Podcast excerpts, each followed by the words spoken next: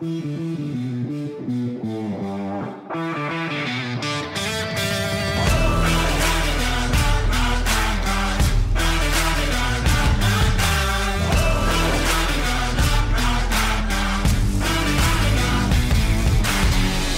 escuchando tu podcast de baloncesto.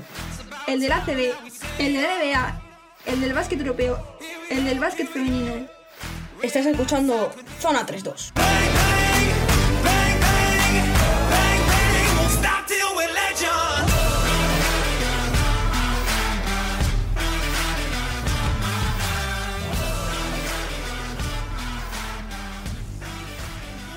Hola a todos, bienvenidos a la undécima edición de la tercera temporada de Zona 3.2. Una edición que pasa fundamentalmente por el análisis y la actualidad del baloncesto europeo y más que nunca, dicho así, porque vamos a hacer un capítulo más internacional de lo que estamos acostumbrados. Tenemos que hablar de la selección masculina, que como ya os adelantamos la semana pasada, tuvo un doble compromiso en estas ventanas polémicas, vamos a decir, que también entraremos a analizar dentro de un rato.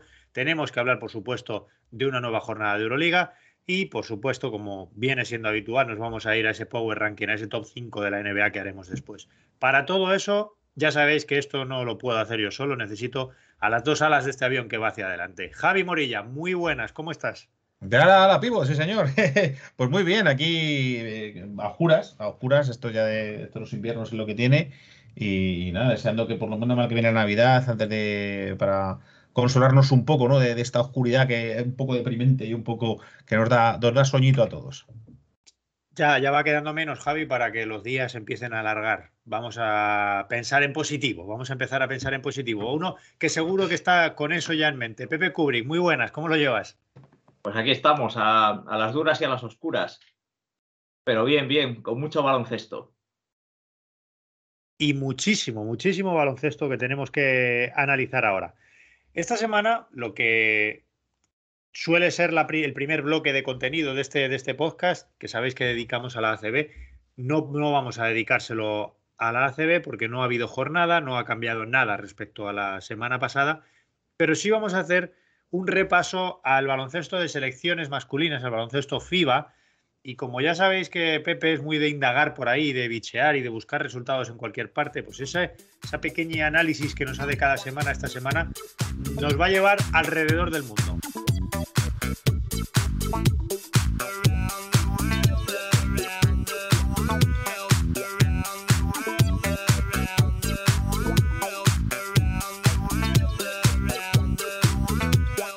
Bueno, yo sigo fiel a mi filosofía de, de, ver siempre la parte positiva de todo, ¿no? Y de que lo que sucede conviene. Esto de las ventanas FIBA ya hemos hablado de ello, que no, no, nos, no nos gustaba, ¿no? Pero bueno, ya que están aquí, yo procuro aprovechar para, pues sí, para, para ver un poco baloncesto de otras latitudes, ¿no? Y, y, reconciliarme un poco con el baloncesto de selecciones, ¿no? Entonces, sobre todo el domingo por la tarde, que no tenía CB, pues, pues estuve viendo un poco cómo iban los... Eh, las, distintas eh, continentes, ¿no? En, estas ventanas que han empezado todas, eh, pues eso, en estos, pasados días, ¿no? Los jueves pasados. Entonces traigo un poco de, repaso de, lo que más me ha llamado la atención. Voy a empezar, pues mira, como hacemos en Europa, que empezamos con las eh, competiciones más pequeñas, ¿no? desde las de FIBA y luego ya subimos a, a las de ULEF y acabamos en Euroliga pues voy a empezar por, yo creo, el, de menor calidad, que es el, de Asia, Asia y Oceanía, porque ahí también están jugando Australia y Nueva Zelanda.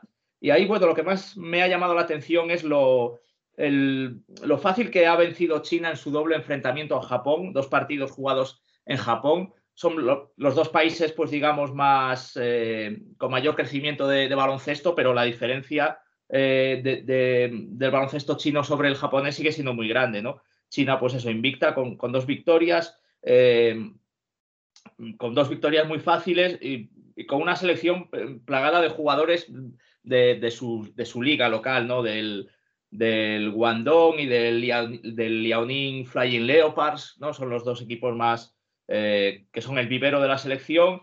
Me ha llamado mucho la atención los números de un base, Rui Zhao, que le, ha metido a Japón, le ha, le ha dado bien. Él ha metido 18,5 puntos 5 asistencias, 3,5 robos y 5 rebotes por partido, con un 50% en tiros de campo, o sea, números muy serios. Luego nos vamos a África, aquí ya hay más chicha, ¿eh? Eh, bueno, me ha llamado la atención el 3-0 de Costa de Marfil, jugó tres partidos seguidos y los ha ganado los tres. Eh, por el momento es el mejor equipo de la mejor selección de, África. he visto ahí algún jugador que me ha llamado la atención como, bueno, un mito del baloncesto africano, Stefan Konate, con sus 41 años.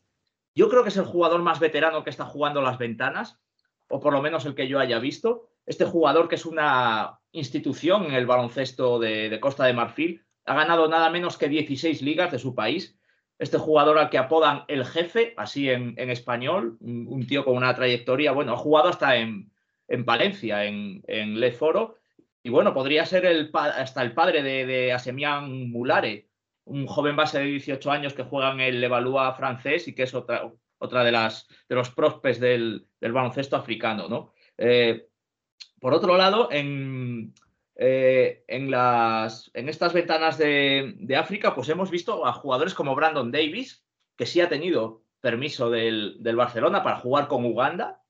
Eh, hemos visto ahí que Diogu, el mítico jugador nigeriano, también otra institución con 38 años, de los mejores jugadores, ha, destacado con Nigeria. Y bueno, los números de Brandon Davis, por cierto, con sus dos partidos con Uganda, 24,3 puntos, 10,7 rebotes y 3 asistencias por partido.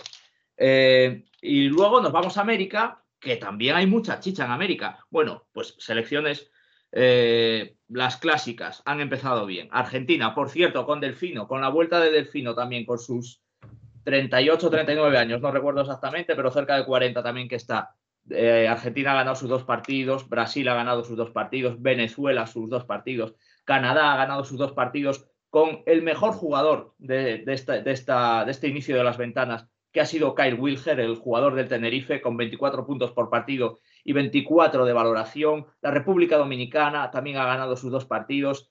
Y hay un grupo que es el grupo D, que es, donde está el lío. Es el grupo de México, eh, que México ha ganado sus dos partidos y es el, grupo donde está Estados Unidos, que ha sumado una victoria y una derrota. Empezó ganando en un partido para los fans de la Guerra Fría, un, Estados Unidos-Cuba, con un partidazo de nuestro querido Yasiel Rivero, el papi, el papi Rivero, del jugador del Valencia, que se hizo 34 puntos y 9 rebotes, nada menos, frente a Estados Unidos, y estuvieron a punto de ganar. Al final perdieron 95-90 con un triple de Isaías Thomas en los mm, instantes finales que fue decisivo. Este jugador ya pues defenestrado, ¿no? Que, tanto prometía y bueno, exjugador de Boston, entre otros equipos, que está liderando un poco a esta selección estadounidense que luego perdió contra México eh, en, Chihuahua, en la ciudad de Chihuahua mexicana. Todos los, los, partidos los han jugado allí. Y han perdido frente, frente a México, está sorprendente México, una selección muy veterana,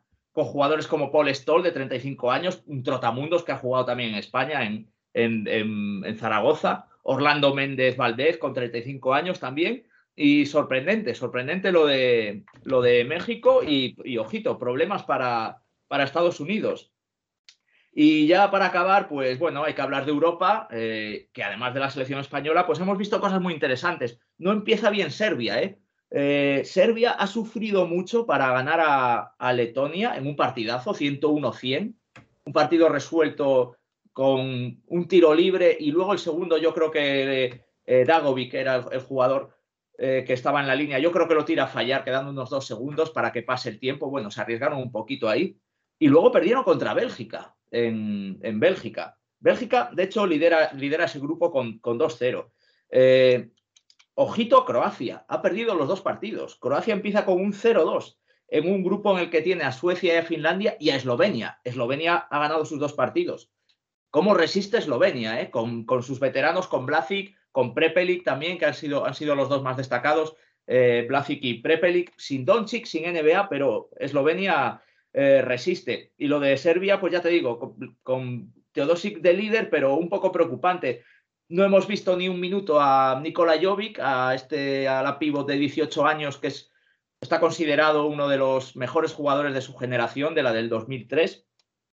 Eh, y luego también me he fijado en el grupo de Rusia e, Italia, porque posiblemente nos enfrentemos a, estos dos equipos en la siguiente fase y Rusia ha ganado sus dos partidos, entre ellos el partido a, a Italia. Le ha ganado Italia bien, 92-78, con una selección rusa que, bueno, aunque no estaba eh, Alexis Sved, sí que es cierto que Rusia eh, ha contado con muchos jugadores del CESCA, del Zenit y del Yunis Kazan, o sea, jugadores de Euroliga. Una vez más, pues el, debate aquí del calendario Euroliga, incompatible, pero que realmente no hay ningún veto de Euroliga a jugar eh, estas ventanas FIBA. De hecho, hay federaciones que tienen un gran entendimiento con sus clubs y no hay ningún problema en que los clubs eh, cedan a sus jugadores. Es el caso de Turquía y es el caso de Rusia. Hablando de Turquía, también lío para el Barcelona, que ha cedido a Brandon Davis a Uganda, como he dicho, pero no, no ha cedido a Sanli para jugar con Turquía y eso ha mosqueado mucho a la Federación Turca. Pues mira, Pepe, te voy a recoger el guante y vamos a hablar un poquito sobre esta situación de las ventanas, que es que es una historia que viene de atrás, es una historia que, ya empieza a estar un poco manida, pero ahora estamos empezando a ver unos pequeños cambios, una salvedad en esto. Y es que ahora, como nos decía Pepe, hay equipos, equipos punteros de Euroliga, en este caso podemos hablar de CSK, que sí han cedido jugadores a las selecciones. Esto mm, adultera ambas competiciones y eso es algo que no podemos negar, no es, no, es algo que se, que se preste a debate, adultera tanto las ventanas de selecciones como la propia Euroliga, porque al final CSK sin, sin Sengelia, por ejemplo, es un equipo debilitado. Javi, no sé, eh, entiendo que, que la, aquí podemos estar de acuerdo todos y podemos entender que no hay, que no tiene mucho sentido esta dualidad, esta disparidad de criterios. La cosa es, ¿Tú crees que esto en algún momento se pueda llegar a arreglar, podamos llegar a un consenso y podamos llegar a una situación en la que todas las competiciones se disputen en igualdad de condiciones? A ver, cuidado que voy a disparar con munición gruesa, ¿eh? cuidado. Eh, porque este es un tema que me, sinceramente, me, saca un poco de mis casillas, porque lo que estamos viendo ahora se está empezando a ver, ahora es algo que yo me temía desde el principio, y es la gran frontera que hay entre eh, tres tipos de baloncesto, el baloncesto deporte, el baloncesto mafia y el baloncesto profesional. ¿vale? El baloncesto mafia es el baloncesto que se da en algunos países semi-democráticos, en el cual la vinculación de lo deportivo y lo nacional, lo deportivo y lo político, todo está, es tan fuerte que sigue habiendo muchísima conexión y la, federación local tiene mucho poder. Es decir, eh, hay federaciones en las cuales el poder político la respalda tanto que pueden apretar las tuercas a los clubes profesionales. Es decir, que una organización aficionada, una organización de gente, muchas veces, repito, en concomitancia con el poder político, toma decisiones que afectan a los clubes. Y los clubes no se niegan porque al final el pan lo comen en su país, saben que sus políticos en su país no son serios y les pueden hacer la vida imposible y al final acaban eh, con, mejor o peor cara, pues acaban cediendo jugadores, bajándose los pantalones y volviendo y atrasando el reloj del baloncesto, el calendario del baloncesto, pues 20 o 30 años, ¿no? Y volviendo a esas costumbres de Stankovic y compañía, en la cual una panda de mafiosos pues hacía y deshacía y, evitaba el desarrollo del baloncesto durante décadas.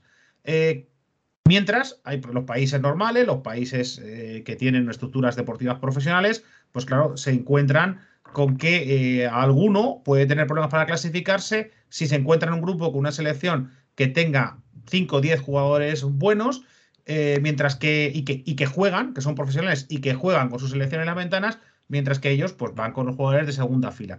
España, por ejemplo, no está afectando porque lo comentábamos la semana pasada y ahora volveremos a hablar de ello.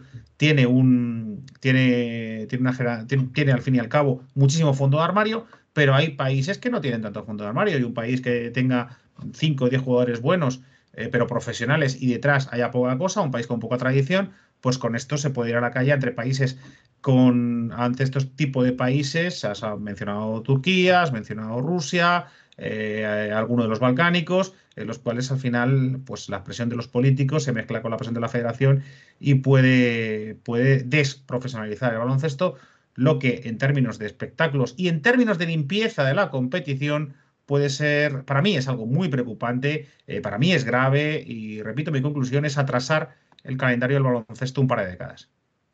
Ahora mismo, Pepe, si no me falla la memoria, estamos en el tercer año natural, quizá el cuarto, no recuerdo si las ventanas comenzaron en 2017, en 2018. Creo que fue en 2018 clasificatorias para el Mundial de 2019, si no recuerdo mal. Correcto. Eh, estamos ya en el tercer año natural con, con estas ventanas y la situación, lejos de mejorar, ha ido empeorando año tras año. La tensión entre, sobre todo, Euroliga y FIBA es cada vez mayor. Eh, y a día de hoy no se ve una salida a todo esto. ¿Podemos pensar que en algún momento la cosa pueda cambiar? Mm, yo creo que la Euroliga debería parar. Debería parar cuando eh, em, para estas ventanas, mientras el calendario sea así. De hecho, la Eurocup para y es una competición organizada por, por Euroliga, por lo que es la, la, actual, asociación de clubes europeo, ¿no? Por la ULED. Yo creo que es justo. Eh, que para que haya debate, yo opino justo lo contrario. Lo que hay que hacer es parar de dejar jugar, prohibir que un, jugador, que un club de Euroliga ceda jugadores. O sea, porque, porque pone. O sea, ahora se te lesiona una estrella y te quedas en una estrella de Euroliga. Y es luego que vendes. O sea, está, está la Euroliga para perder talento en una lesión estúpida jugando contra Ruanda. O sea, vamos a ver. O sea, ¿esto es baloncesto profesional o no? Porque he dicho que hay un tercer baloncesto, que es el baloncesto de deporte. A baloncesto de deporte nos apuntamos todos. Pero estamos hablando de baloncesto profesional. Entonces, mezclarlo con el baloncesto mafia, eso mal. Bueno, una estrella se te puede lesionar también en verano, en, unos Juegos Olímpicos. Claro, pero, pero, lo que tenemos que hacer es minimizar los riesgos de que se lesione. Eh, aceptamos Juegos Olímpicos porque son Juegos Olímpicos y porque es la tradición de un siglo. Pero, esto de las ventanas. mientras exista este, este, este, actual calendario, que a mí no me gusta, o sea, yo prefería, tal y como estaba antes, eh, cuando eh, los, eh, las clasificaciones para el, torneo subsiguiente se obtenía mayormente en el torneo anterior, ¿no? Tú, eh, si quedabas mm, quinto en un Eurobásquet, te daba ya clasificación para, pues para el siguiente, pues para el siguiente Eurobásquet a lo mejor, o Mundial, bueno, no sé exactamente ahora mismo porque estas cosas iban cambiando de año a año, y sí que había casos muy concretos de eh, de clasificatorios, sobre todo preolímpicos, ¿no? Pero eran casos muy concretos. Em, por otro lado, también me gusta que esto abra a, pues eso, a, que equipos más, eh, selecciones más pequeñas, pues podamos ver eso, a México ganando a Estados Unidos, aunque parezca que no tiene mucho mérito por, por el roster de Estados Unidos, ¿no? Pero por eso digo que mientras esté este calendario, creo que la Euroliga eh, debería parar.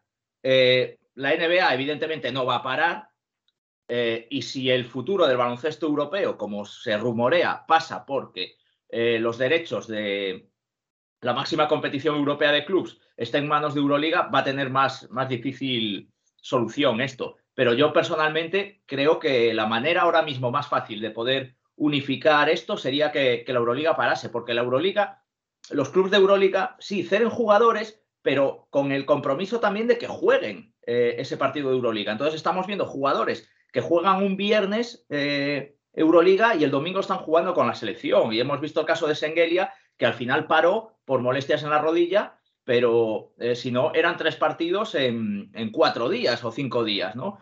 Eh, y, bueno, y suerte que paró, que el Cesca ya tiene bastante mala experiencia últimamente con las lesiones. Pero claro, Sengelia dirá, oigan, ustedes ceden a los, rusos y a mí no me dejan ir con Georgia.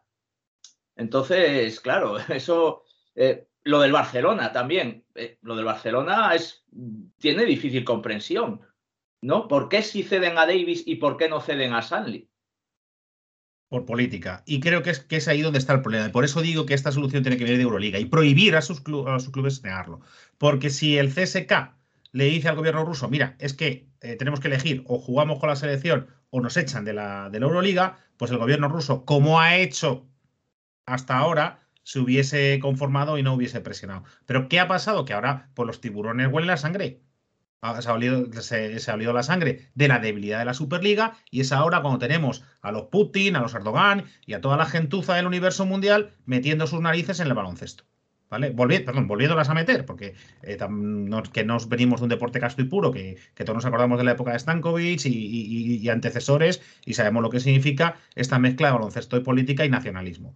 Entonces, si la Euroliga volviese a ser esa institución fuerte, que desde luego a día de hoy ese es otro debate que tendremos a lo largo de, estos meses, a ver, a ver si se clarifica un poco la situación. repito, si la, si la Euroliga vuelve a tener ese poder, la solución es muy sencilla, se planta y punto. No se cede a nadie. Y cuando llegue el turco de turno, llega el ruso de turno y dice, no, mira, es que si hago esto me echan de Euroliga y con lo que nos ha costado meternos en Euroliga, no nos vamos a regar una sanción. Y ya está, y se acaba la tontería. Si estos, esta gente entiende de posiciones de fuerza y una organización profesional tiene que saber utilizar su fuerza y sus abogados para, para, protegerse a sí misma, proteger el valor de su marca y proteger su competición. Hablando de, posiciones de fuerza, es la sensación que me da a mí, porque ahora mismo, no sé si estaréis de acuerdo, la sensación que da en, esta, en este debate, en esta lucha, es que Euroliga es una, es una institución eh, debilitada y, en constante y en constante eh, minoría de, de sus fuerzas, mientras que FIBA parece que cada vez está más fuerte en todo esto. Fíjate, hace cuando comenzaron las ventanas la sensación era totalmente diferente. Sin embargo, a base de continuidad, a base de haber seguido eh, picando piedra dentro del calendario de invierno, vamos a llamar, eh, FIBA se ha hecho su hueco, las ventanas están institucionalizadas en noviembre y febrero, eso es algo que no se va a tocar. Y Euroliga, precisamente en la figura del CEO de Euroliga, de Jordi Bertomeu, que parece que, empieza a perder mm, peso, responsabilidad y sobre todo confianza por parte de algunos clubes de Euroliga, que ya nos meteremos en ese debate en otro momento, porque ahora mismo parece que se está produciendo un cisma bastante grande dentro de, la propia Euroliga. la balanza se ha dado la vuelta totalmente, la balanza está totalmente invertida a cómo estaba cuando todo esto comenzó.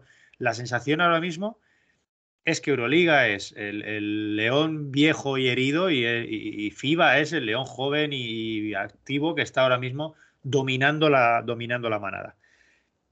No tiene buena pinta. Ya habéis visto, ya habéis visto que la situación, mira, ni siquiera entre nosotros somos capaces de, ponernos de acuerdo porque la situación no nos gusta a ninguno. En eso sí convenimos todos, que no nos gusta esto de que pare el baloncesto de clubes, de que haya clubes que estén eh, sin un jugador, de que haya selecciones. A la selección española en particular nos afecta principalmente y eso que tenemos la mejor, eh, em, el mejor plan B de toda Europa, podríamos decir. Pero nos afecta porque si tú te vas a jugar contra, contra una Rusia que tiene a todo su potencial, mm, pues estás mermado y nos tenemos que y nos tendremos que enfrentar a Rusia a partir del verano que viene porque nos vamos a cruzar con su grupo. Así que... porque, pero hace idea, Joaquín, es porque América es lo que es a nivel de baloncesto. Pero tú imagínate que, que, que, que Estados Unidos jugase con el grupo europeo. Estaba fuera. Estaba fuera. Con la selección que va a Estados Unidos está fuera. Pues a eso es lo que voy con, los, con los, eh, las situaciones de poder y la, y la potencia y la potestad que tiene ahora mismo cada uno, la, el poder que tiene ahora mismo cada uno. A NBA esto no le pasaría. NBA sabe que, que, no tiene problema en jugar con su plan B porque se va a clasificar. Pero Euroliga no tiene el poder que tiene NBA, ni mucho menos, pero respecto a FIBA ha perdido también esa pelea. Ahora mismo eh, Euroliga está en una posición de debilidad frente a FIBA y me llama mucho la atención que hayamos llegado a esta situación. No lo digo, no es una crítica, es, una, es un análisis de la situación actual. No, pretendo sacar conclusiones de esto. Es simplemente que me llama mucho la atención ver cómo hace tres años, cuando todo esto comenzó, Euroliga era la institución fuerte y fortalecida por sus clubes y por sus propios miembros y por la opinión pública, por, qué no decirlo. Y FIBA era el, usurpador y era el, pues eso, el, garbanzo negro y ahora mismo, fíjate, estamos en una, balanza totalmente invertida en tan solo tres años. Y es una situación muy curiosa, que por eso la pregunta que os hacía no era eh, si os gusta, si nos gusta. Yo entiendo que esta situación eh, nos disgusta a todos, pero esto de la pregunta que os hacía me preocupaba más. ¿Hacia dónde creéis que iba esto que, que en realidad la situación actual? Porque estamos viendo que la cosa no, no, lejos de arreglarse, se está invirtiendo totalmente y al final esto es el, juego del sogatira, ¿no? Uno va a ir ganando y el otro va a ir perdiendo y esto es así. Así que veremos a ver si en Euroliga se producen ciertos cambios que le permita mm, fortalecerse de nuevo de cara a esa, a esa pugna, porque si no, eh, la cosa va a ser cada vez más a favor de FIBA y, hacia, y a favor de los intereses de FIBA. Yo, Pero por, por, dejar otro apunte deportivo, sobre todo, sí, claro. Eh, eh, más allá de lo, de lo político, que a, mí tampoco me gusta Putin, la verdad, pero también hay, que, hay que observar también que en el caso del baloncesto ruso, ellos disputan una competición doméstica mucho más relajada. ¿no? Ahora mismo me parece que son 12 equipos solo lo que, lo que conforman la VTB. Entonces, digamos que tienen un calendario más relajado que a lo mejor no les preocupa tanto que los jugadores se carguen por, eh, con partidos, ¿no? Por, por, poner otro punto sobre la mesa, que es también una, bueno, pues una desigualdad eh, que siempre ha existido también en Euroliga, que puede, que puede tener sus cosas buenas para ellos y sus cosas malas, ¿no? Cosas buenas, pues que siempre están más descansados. Esto lo hemos hablado muchas veces cuando llega la Final Four y llegaba el Cesca y tú veías que el Cesca a lo mejor llevaba 10 días sin jugar, porque precisamente eh, la federación eh, o, la liga, perdón, les permitía eh, ese descanso porque estaban muy sobrados de fechas en su calendario. Cosa que, por ejemplo, a los equipos de la CB les cuesta mucho poder cuadrar, cuadrar esas cosas. Cosas malas, por otro lado, pues que no tienen una liga tan competitiva y que hace mejores a los equipos y a los jugadores como la nuestra.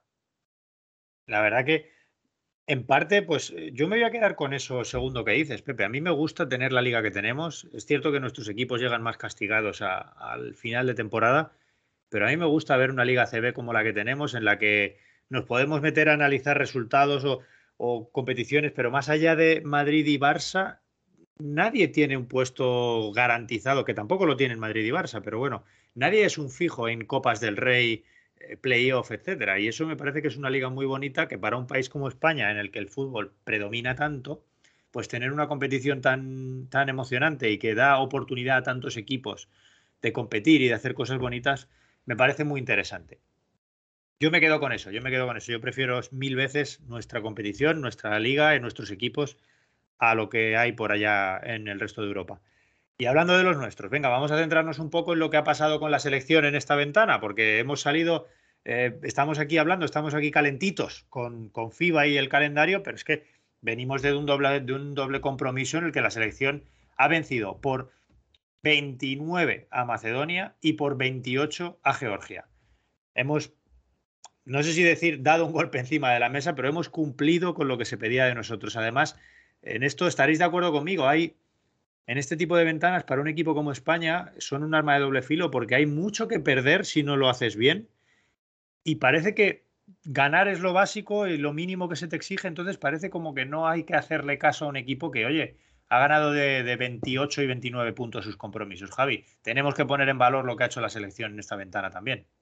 Es que lo, has comentado, creo que lo has definido de maravilla, que tenemos con eso de que tenemos el mejor plan B eh, de Europa, pues probablemente. La verdad es que esta selección B eh, es una selección que de momento hemos solventado todas las ventanas muy bien y ya esta ha empezado de forma espectacular eh, y nos permite ver, eh, dar, permite tener foco en jugadores que, pasan desapercibidos, que, que tienen menos protagonismo en sus equipos o que están en equipos con menor, con menor protagonismo mediático. Y atención, porque eh, precisamente ese foco puntual de la ventana en esos jugadores les puede suponer un beneficio directo y un cambio en la carrera. Y, todos sabemos la importancia que tiene un éxito de selecciones en la, en la carrera y en la mentalidad de, un jugador. Eh, es imposible entender eh, el actual Ricky Rubio sin el Ricky del Mundial, por ejemplo. Eh, la confianza que da un éxito con la selección puede suponer no solamente que la percepción externa sobre ti mejore muchísimo, sino que tu autoconfianza, tu autopercepción también lo haga y, da, y des un salto de, calidad en, tu desarrollo deportivo. Y, es la parte buena y es lo que me quedo yo con las ventanas. ¿Quién sabe si, no, si en esta ventana no vamos a dar a ver un salto importante de jugadores que pueden ser importantísimos en el baloncesto español, pues como es el caso de nuestros interiores que tanta falta nos hace, ¿no? La, buena noticia de la emergencia, eh, en cierto modo sorprendente, de, de Yankuba Sima o la confirmación de Frank Guerra como interiores para, un futuro de la selección ahora que ya no están nuestros, nuestros gasoles. Pepe, dos compromisos en los que, mira, eh, Javi nos ha dejado dos nombres, Yankuba Sima y Frank Guerra, han destacado los jugadores interiores, ha destacado muy bien el, juego del equipo, la verdad que Fíjate, Yankuba Sima le podemos nombrar MVP si queréis de, ambos partidos, pero en el primero contra Macedonia hace 23 de valoración y en el segundo contra, contra Georgia hace 17 de valoración y podemos decir que es el mejor del equipo. Un equipo en el que el protagonismo está muy repartido y le ponemos esta etiqueta de plan B, yo he sido el primero en hacerlo, pero si tú empiezas a pensar en los jugadores que no están, eh, podemos decir que es un plan B Mm, casi A, ¿no? Sí, sí, cada, cada, vez es menos plan B, ¿no? Cada vez da la sensación de que, de que ya no es. Eh, por allá en el Mundial 19 se lograron colar eh, Kino Colom, eh, y Beirán. Beirán, y no recuerdo quién más, me parece que tres jugadores, pero cada vez da la sensación de que, puede, de que esto puede ser ya medio roster para, para un torneo grande, quizás para el próximo europeo.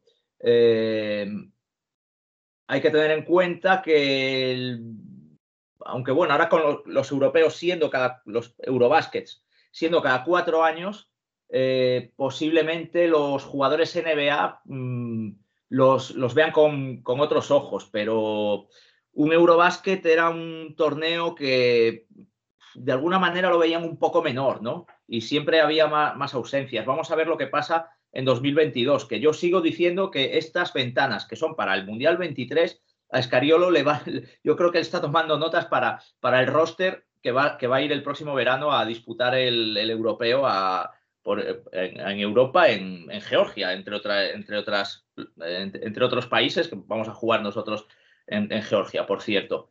Eh, y la verdad es que, eh, hablando de, de, la trayectoria de, esta, de este baloncesto actual de ventanas FIBA, que comienza efectivamente en noviembre de 2018, yo me acuerdo perfectamente de ese primer partido en Montenegro, ante el Montenegro de, de, Tanjevic, del mítico Tanjevic, eh, la victoria de España y Escariolo dijo que era uno de, sus días más felices como entrenador y de las, de, los, de las victorias más meritorias de toda su carrera. Fíjate lo que decía un tío que en 2018 ya lo había ganado prácticamente todo, ¿no? Porque él decía que había tenido que confeccionar un, equipo eh, prácticamente de, de la nada juntarlo en cuatro días y hacerlo competir. Tres años después, yo la sensación que tengo es que quizás seamos el, país que mejor ha, sabido entender estas ventanas y que, y que, que mejor las ha vivido. Eh, porque de hecho han sido tres años con, con, un roster bastante reconocible, ¿no? O sea, se ha seguido creando una, una selección continuista dentro de lo que cabe, dentro de la salvedad que sabemos que cuando llega los Juegos Olímpicos o el Mundial, los NBA, si están disponibles, tienen que ir, pero aún así es una selección muy continuista. Gracias a estas ventanas se han ido colando, pues eso, los Brizuela, los Jaime, los, los López Arostegui. Claro, a todos estos ya les conocemos, por eso, sobre todo, la gran noticia yo creo que ha sido lo de los pivots, sí, eh, un debutante como Sima o Jaime Pradilla. Sima ha sido el mejor, los números así lo dicen, 20 de valoración en, en, 17,7 minutos por partido. Un debutante. Es cierto que tiene 25 años, pero, por ejemplo, ha, sido capaz de adelantar ya a Ilmaí en Diop, eh, un jugador que ahora en Gran Canaria no está jugando demasiado y que todos pensábamos que podía ser un relevo cuando se retirasen los Gasol y Felipe Reyes. Bueno, pues, pues Sima le ha adelantado. Pradilla tiene toda una carrera por delante, con esa evolución cada vez más clara al, al 4. Eh, qué bien se ha entendido tanto con Guerra, saliendo de titular con Guerra, como con Sima. El juego, el juego entre pivots de Pradilla, eh, con cualquiera de los dos cinco, jugando el de cuatro, me ha encantado. No sé, mm, Dani Pérez, con 30 años, verle debutar, pues también es un poco, un poco de justicia histórica. Ha sido de los mejores asistentes siempre en, la CB y, y, bueno, yo creo que a él le ha hecho ilusión, ¿no? O sea que bueno, son cosas muy, muy interesantes y sobre todo me quedo con esto. Creo que, que no hay, no hay eh, selección que haya, que haya sabido entender mejor la, la, circunstancia de las ventanas FIBA y haya sido capaz de crear un bloque eh, sólido y competitivo. No sé, quizás Eslovenia, que me sorprende mucho lo, lo bien que lo sigue haciendo siendo un país tan pequeño, ¿no? Me quedo con el análisis del juego de Jaime Pradilla. Eh, Pepe me parece un jugador muy inteligente, ese, el, IQ ese del que nos habla Javi muchas veces. Jaime Pradilla es un jugador muy inteligente que sabe leer muy bien el juego. No quiero compararlo con nadie porque luego siempre las comparaciones son odiosas y, cuando uno piensa en un 4 inteligente se le vienen nombres muy grandes a la cabeza y luego enseguida la gente se nos va a echar las manos a la cabeza. Pero me, me, me gusta, me gusta lo que estamos viendo de, del joven ahora a la pivot y que lleva jugando de cuatro, eh, dos telediarios, como quien dice. Que este chico era cinco. Eso es, eso es. Por eso digo, la, rápida adaptación, el juego entre pivots, eso dice mucho de un, de un interior, ¿eh? la capacidad para, para encontrar el hueco, para acompañar el movimiento del compañero o incluso para encontrar el pase en el último momento, dice mucho de él. Esto, otra de las cosas buenas a nivel de palmarés para los jugadores de selección de ventanas, que luego finalmente alguno se pueda quedar sin, sin ir al torneo de verano, pero al final suman internacionalidades. ¿eh? Esto es palmarés y es currículum. Ahora mismo cualquier jugador de ventanas de las que estuvieron el año pasado y este, un jugador que junte, que acumule dos ventanas, ya ha igualado en internacionalidades a Garuba, por ejemplo. Que el récord de Garuba ahora mismo son, son tres partidos con la selección, que son los tres de los Juegos Olímpicos. Sin embargo, estos, estos jugadores de ventanas, en, en dos ventanas, cuatro partidos, ya superan, ya superan a Garuba. Al final, uno tiene motivos o puede encontrar motivos también para estar orgulloso de ser, de ser un jugador que participa en estas ventanas en la selección española. Venga, vamos a cerrar el bloque selecciones, pero no la parte de debate. Hoy venimos cargaditos y con ganas de peleilla. Vamos a la sección de básquet europeo a hablar de otras cosas.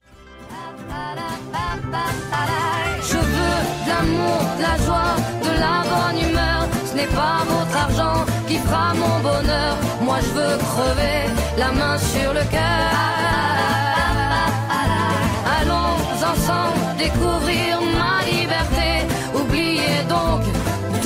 clichés. Bienvenue dans ma réalité.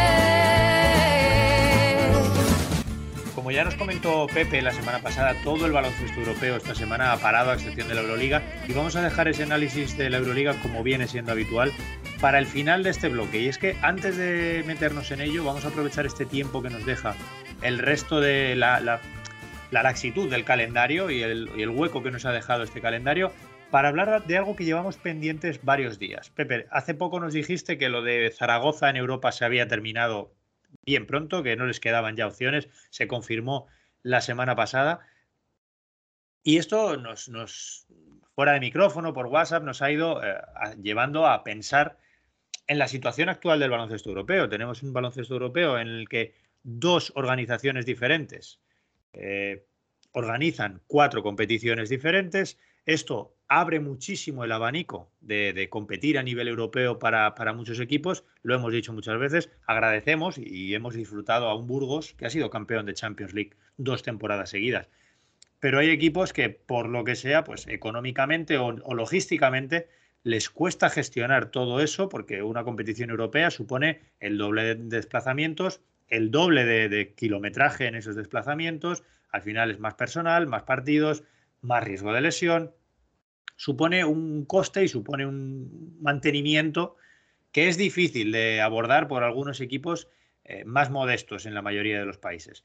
Pepe, esta situación eh, es difícil decir si beneficia o perjudica al baloncesto europeo. Tú dime cómo lo ves y qué te parece. Pues hombre, es, es, difícil desde el punto de vista de un simple aficionado sin tener todos los datos eh, encima de la mesa, sobre todo, pues en lo, en lo económico, ¿no? Eh, ¿qué, les puede reportar? Mm, yo como, como, aficionado sí que me gusta ver que haya muchas competiciones porque me gusta ver, eh, aprovechar para ver equipos mm, a lo mejor más desconocidos, más modestos, eh, pero que tienen mucha historia detrás, ¿no? Sobre todo de, pues del, de, la Europa del Este, ¿no? Hay, hay muchos equipos que, que, tienen que son muy modestos y que tienen unas que tienen historias muy bonitas detrás, que son prácticamente eh, asociaciones de, amigos y que, no sé, el, el, Igoskea, por ejemplo, o Bosnio, eh, así.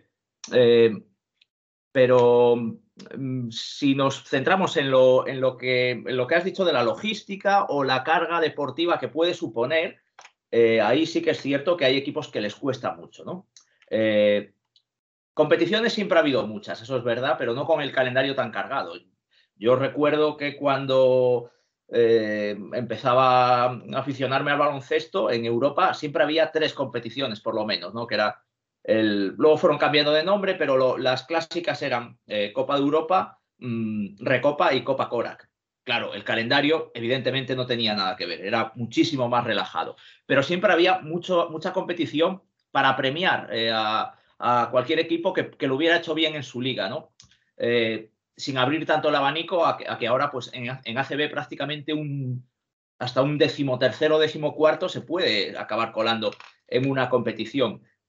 viendo el caso del Zaragoza este año, viendo el del Bilbao el año pasado, yo me pregunto hasta qué punto es, eh, les molesta la competición. ¿no? A mí me cuesta pensar que el Zaragoza eh, solo haya sido capaz de ganar un partido en, este grupo que tenía con el, con el Regio Emilia italiano, el, el Saratov ruso y el, y el Apoel Galil israelí. Eh, me cuesta. O sea que me da la sensación de que no han puesto demasiada carne en el asador. El caso del Bilbao el año pasado en Basketball Champions League, que tiene un poco más de calidad, además, que, esta, competición que ha jugado el Zaragoza, también lo dijimos la temporada pasada, que viendo cómo, cómo se estaba desarrollando la CB, para el Bilbao lo mejor que le podía pasar era caer cuanto antes en Basketball Champions League y centrarse en, en ACB. Entonces creo que sí que hay equipos que no, no les da el roster para, para, tanta, para tanta competición.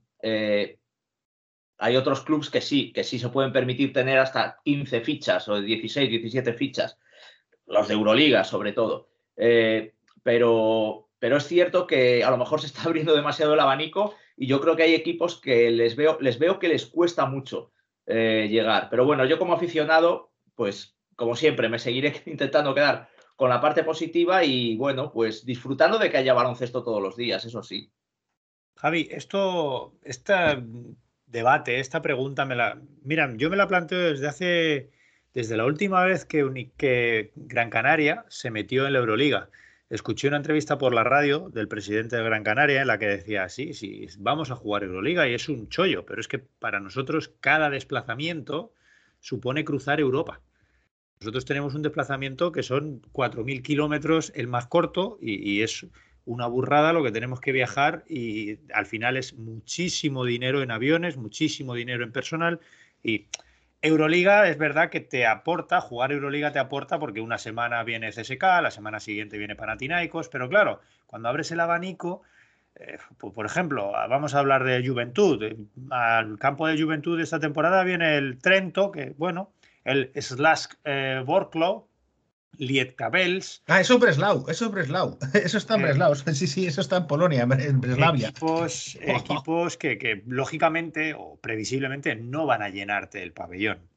No, no, critico, no critico esta situación, pero entiendo, entiendo que no debe ser fácil para todos los equipos mantener este nivel, y Pepe nos lo ha dicho, a nivel de plantillas, a nivel económico. Unicaja este año ha renunciado a jugar Eurocup para jugar Basketball Champions League. Entendemos que en algún momento, pues eh, puede también no ser tan bonito como aficionados. Pues estoy con Pepe, me gusta mucho ver baloncesto todos los días, me gusta que haya ocho equipos españoles dando vueltas por Europa, o diez, o los que sean esta temporada, porque perdí la cuenta. Pero ojo, que para los clubes también es un esfuerzo muy grande.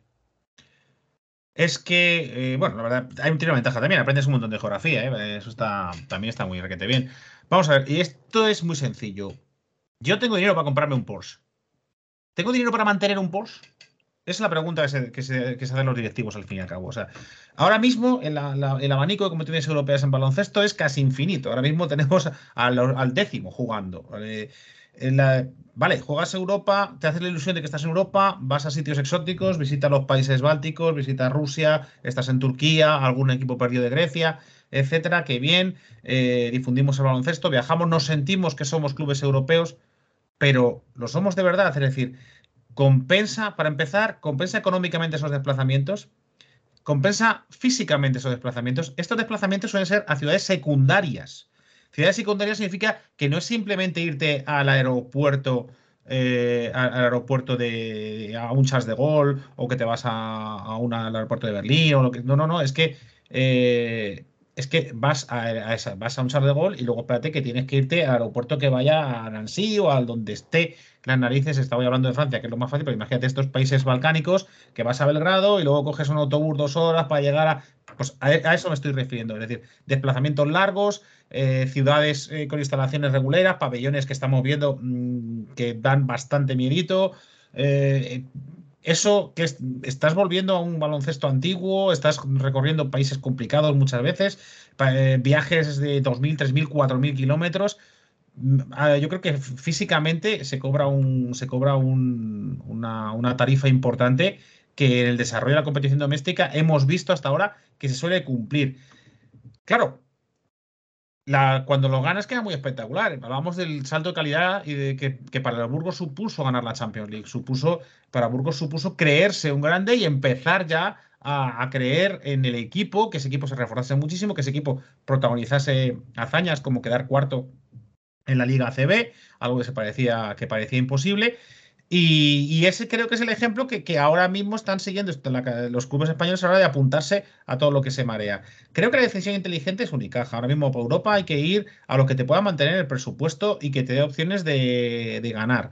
Eh, en ese sentido, me parecen soluciones inteligentes. Ahora, que también te digo, mm, si vas a jugar de eh, si vas a jugar algo que tenga premio gordo, que sea un Eurocup que tenga acceso a la, a a la Euroliga, que al fin y al cabo el Champions League lo que te da es moral y yo no sé si un equipo como Unicaja, esa es su guerra, pero bueno, eso, es cuestión particular de los directivos de, Unicaja. Son muchas cuentas las que hay que hacer.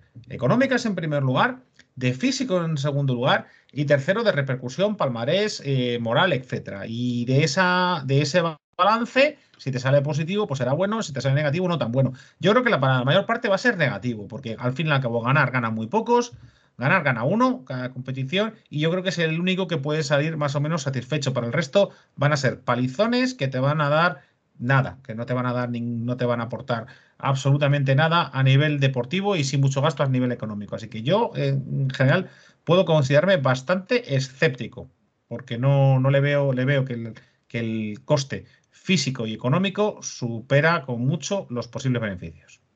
Estamos en un momento de mucho cambio y muy loco en el baloncesto europeo. ¿eh? Hablando de baloncesto europeo loco, vamos a hablar de la Euroliga, de esa Euroliga tan loca que nos ha tenido y que nos lleva esta semana a simplemente analizar los resultados que tenemos y lo poquito que nos ha dejado de baloncesto de clubes esta, semana, estos siete días desde la última vez que, hablamos. Pepe, nos dejó lo que podemos llamar derby entre Basconia y Real Madrid y un Barcelona que sigue sin, que sigue sin freno. Sí, bueno, es una jornada que nos dejó mucho duelo, sí, mucho duelo, eh, mucho derby nacional, ¿no? Porque eh, en, lo que, en lo tocante al baloncesto ACB, tuvimos ese Basconia Real Madrid que confirmó que, pues que, hombre, que el Madrid está muy bien y que el Basconia está muy mal, en resumidas cuentas, ¿no? A mí el Madrid me parece espectacular eh, todavía sin, sin tener la plantilla al completo el, nivel que está mostrando. Y el Vasconia, bueno, pues Spaija no, no hace milagros. Y la verdad es que eh, hacía tiempo que no veía al Madrid pasar por encima del Vasconia de esta manera, ¿no? Y el Barcelona, bueno, pues mira, es que no tuvo piedad del, del Zalgiris. Y con esto pues seguimos teniendo a, los dos grandes del baloncesto español dominando la tabla de, de la Euroliga, pero te decía que tuvo tuvo más duelos de esta índole así eh, nacional, ¿no? De, duelos, duelos nacionales de, equipos del mismo país, porque hubo también un, pues un derby turco eh, de Estambul, ¿no? El, el Fener, eh, Fenerbahce F. Spilsen, que ganó el, el equipo de Ataman por cinco puntos, 84-89, eh, todo, todo victorias eh, visitantes en estos, en estos derbis, ¿no? Porque el Asbel también ganó en Mónaco 84-85 en el partido con el, el, desenlace más espectacular, yo creo. No sé si habéis visto la canasta, un, un triple de William Howard desde, desde el medio campo sobre la bocina, una de las canastas de, de la temporada, sin duda alguna. Y luego me quedo con lo del Milán, ¿eh? que el Milán le, metió el Olympiacos en Italia de 21, 72, 93. Y ojito, que el Milán acumula ahora mismo tres derrotas seguidas. Una de las cosas que, más me ha llamado a mí la atención de esta jornada de Euroliga, esa derrota de Milán, que además nos deja a Real Madrid y Barcelona un poquito más líderes y que nos me hace pensar en la próxima jornada, Javi, en esta jornada 13, fíjate, tenemos una serie de partidos que podríamos decir que no nos van a llevar a ninguna parte, un Milán que va a Berlín, el EFES, el Barcelona sí tiene un partido duro contra, contra el EFES, Real Madrid recibe a Maccabi y Vasconia va a campo de Zalgiris. Yo podría decir que, bueno, que podríamos salir bien parados en esos tres partidos porque Barcelona creo que ahora mismo es capaz de ganar en Estambul. Sin embargo, ya tal y como se está dando la jornada y, la Euroliga esta temporada, a la hora de hacer el análisis de cada jornada, de la próxima jornada que venga, ya no sé si atreverme a preguntaros directamente dónde creéis que va a saltar la sorpresa. Porque es que cada jornada no hay algún partido que nos deja ojipláticos. Si no es una derrota de Milán contra el último, es una derrota de, de una victoria del Mónaco que nos está sorprendiendo a todos, una derrota de CSK, una victoria de Panathinaikos que también nos deja de vez en cuando con la boca abierta. Estoy empezando a plantearme en serio hacer la sección ya de cara al futuro. Mm, venga, previsión de la sorpresa de la jornada, Javi. Pues Maccabi, más que nada, porque Madrid son seis victorias consecutivas, son muchísimas. Eh, y, hombre, el equipo todavía no está tan cuajado como para enlazar 10, 12 seguidas. Así que yo creo, por, por si, si, voy a una opuesta, pues este Maccabi, que es respondón, que tiene un equipito muy apañado, que es capaz de ganar a los grandes, que es capaz de ganar y perder prácticamente contra cualquiera. Y si hay una sorpresa, pues yo creo que sería, que podría, que podría ser esa. Pues fíjate, yo me voy a tirar un triple y hablando de baloncesto es nunca, nunca es mal recibido. Yo creo que Mónaco es capaz de dar un susto a Fenerbahce, fíjate, en Estambul tengo la cosa ahí de, que Mónaco este año nos está dando alegrías de este estilo. Pepe, ¿te atreves a pronosticar una sorpresa? Pues yo soy mucho de, mirar rachas también, ¿no? Cuando veo que un equipo lleva muchas victorias seguidas y otro muchas derrotas seguidas, también siempre pienso, bueno, en cualquier momento se, va a romper, ¿no? Sobre todo en, competiciones de este tipo. Pero mira, me voy a, me voy a tirar yo otro triple por el primer partido de la jornada, que es el del el jueves a las 6 de la tarde. El Cesca recibiendo al Panathinaikos, que sería un sorpresón, porque para mí el Panathinaikos es de los peores equipos esta, esta edición, pero es que el Cesca veo que está en ese pequeño bache que tiene todas las temporadas y creo que ahora mismo está un poco en el pozo. ¿eh? Creo que ahí puede haber una sorpresa también. Chicos, me gusta esta forma de hacer pronósticos, ¿eh? porque si fallamos, pues oye, no pasa nada. No es como, no es como dar a Boston finalista de la NBA y que se te caiga fuera de, playoff. Es un pronóstico que puedes fallar. Pero si lo aciertas, la medalla que te pones es más grande. Venga, con esto vamos a cerrar el bloque de baloncesto europeo. Un bloque que nos ha quedado mucho de debate hoy, quizá un poco más denso y sesudo, pero de vez en cuando hay que hacer estas cosas también. Vámonos a lo habitual en el mundo NBA. I'm fearless. I am fearless. Yeah,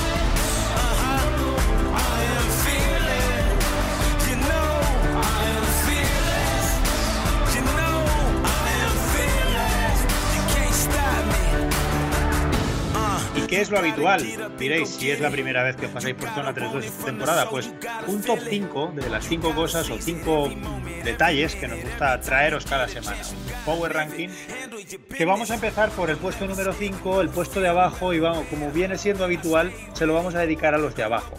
Y Javi, esta semana no podemos dejar de hablar de unos Philadelphia 76ers que nos tienen preocupados. Yo no sé si es eh, la mano dura o blanda de Doc Rivers, el caso Simmons que no se termina de arreglar, que la cabeza de Embiid no se termina de organizar tampoco, pero algo no funciona en Filadelfia. Pues efectivamente, el, equipo está regulín regulán. Eh, récord 11-10 a estas, a estas alturas. Eh, está muy mal de ritmo, muy lento. Es el equipo más lento de toda la NBA, 96,2. Eh, está el quinto en rating ofensivo, en ataque están entrando las cosas, pero justo lo contrario en defensa. En defensa está en el 23. 11 eh, en rating general. ¿Qué significa esto? Pues que el equipo está muy irregular.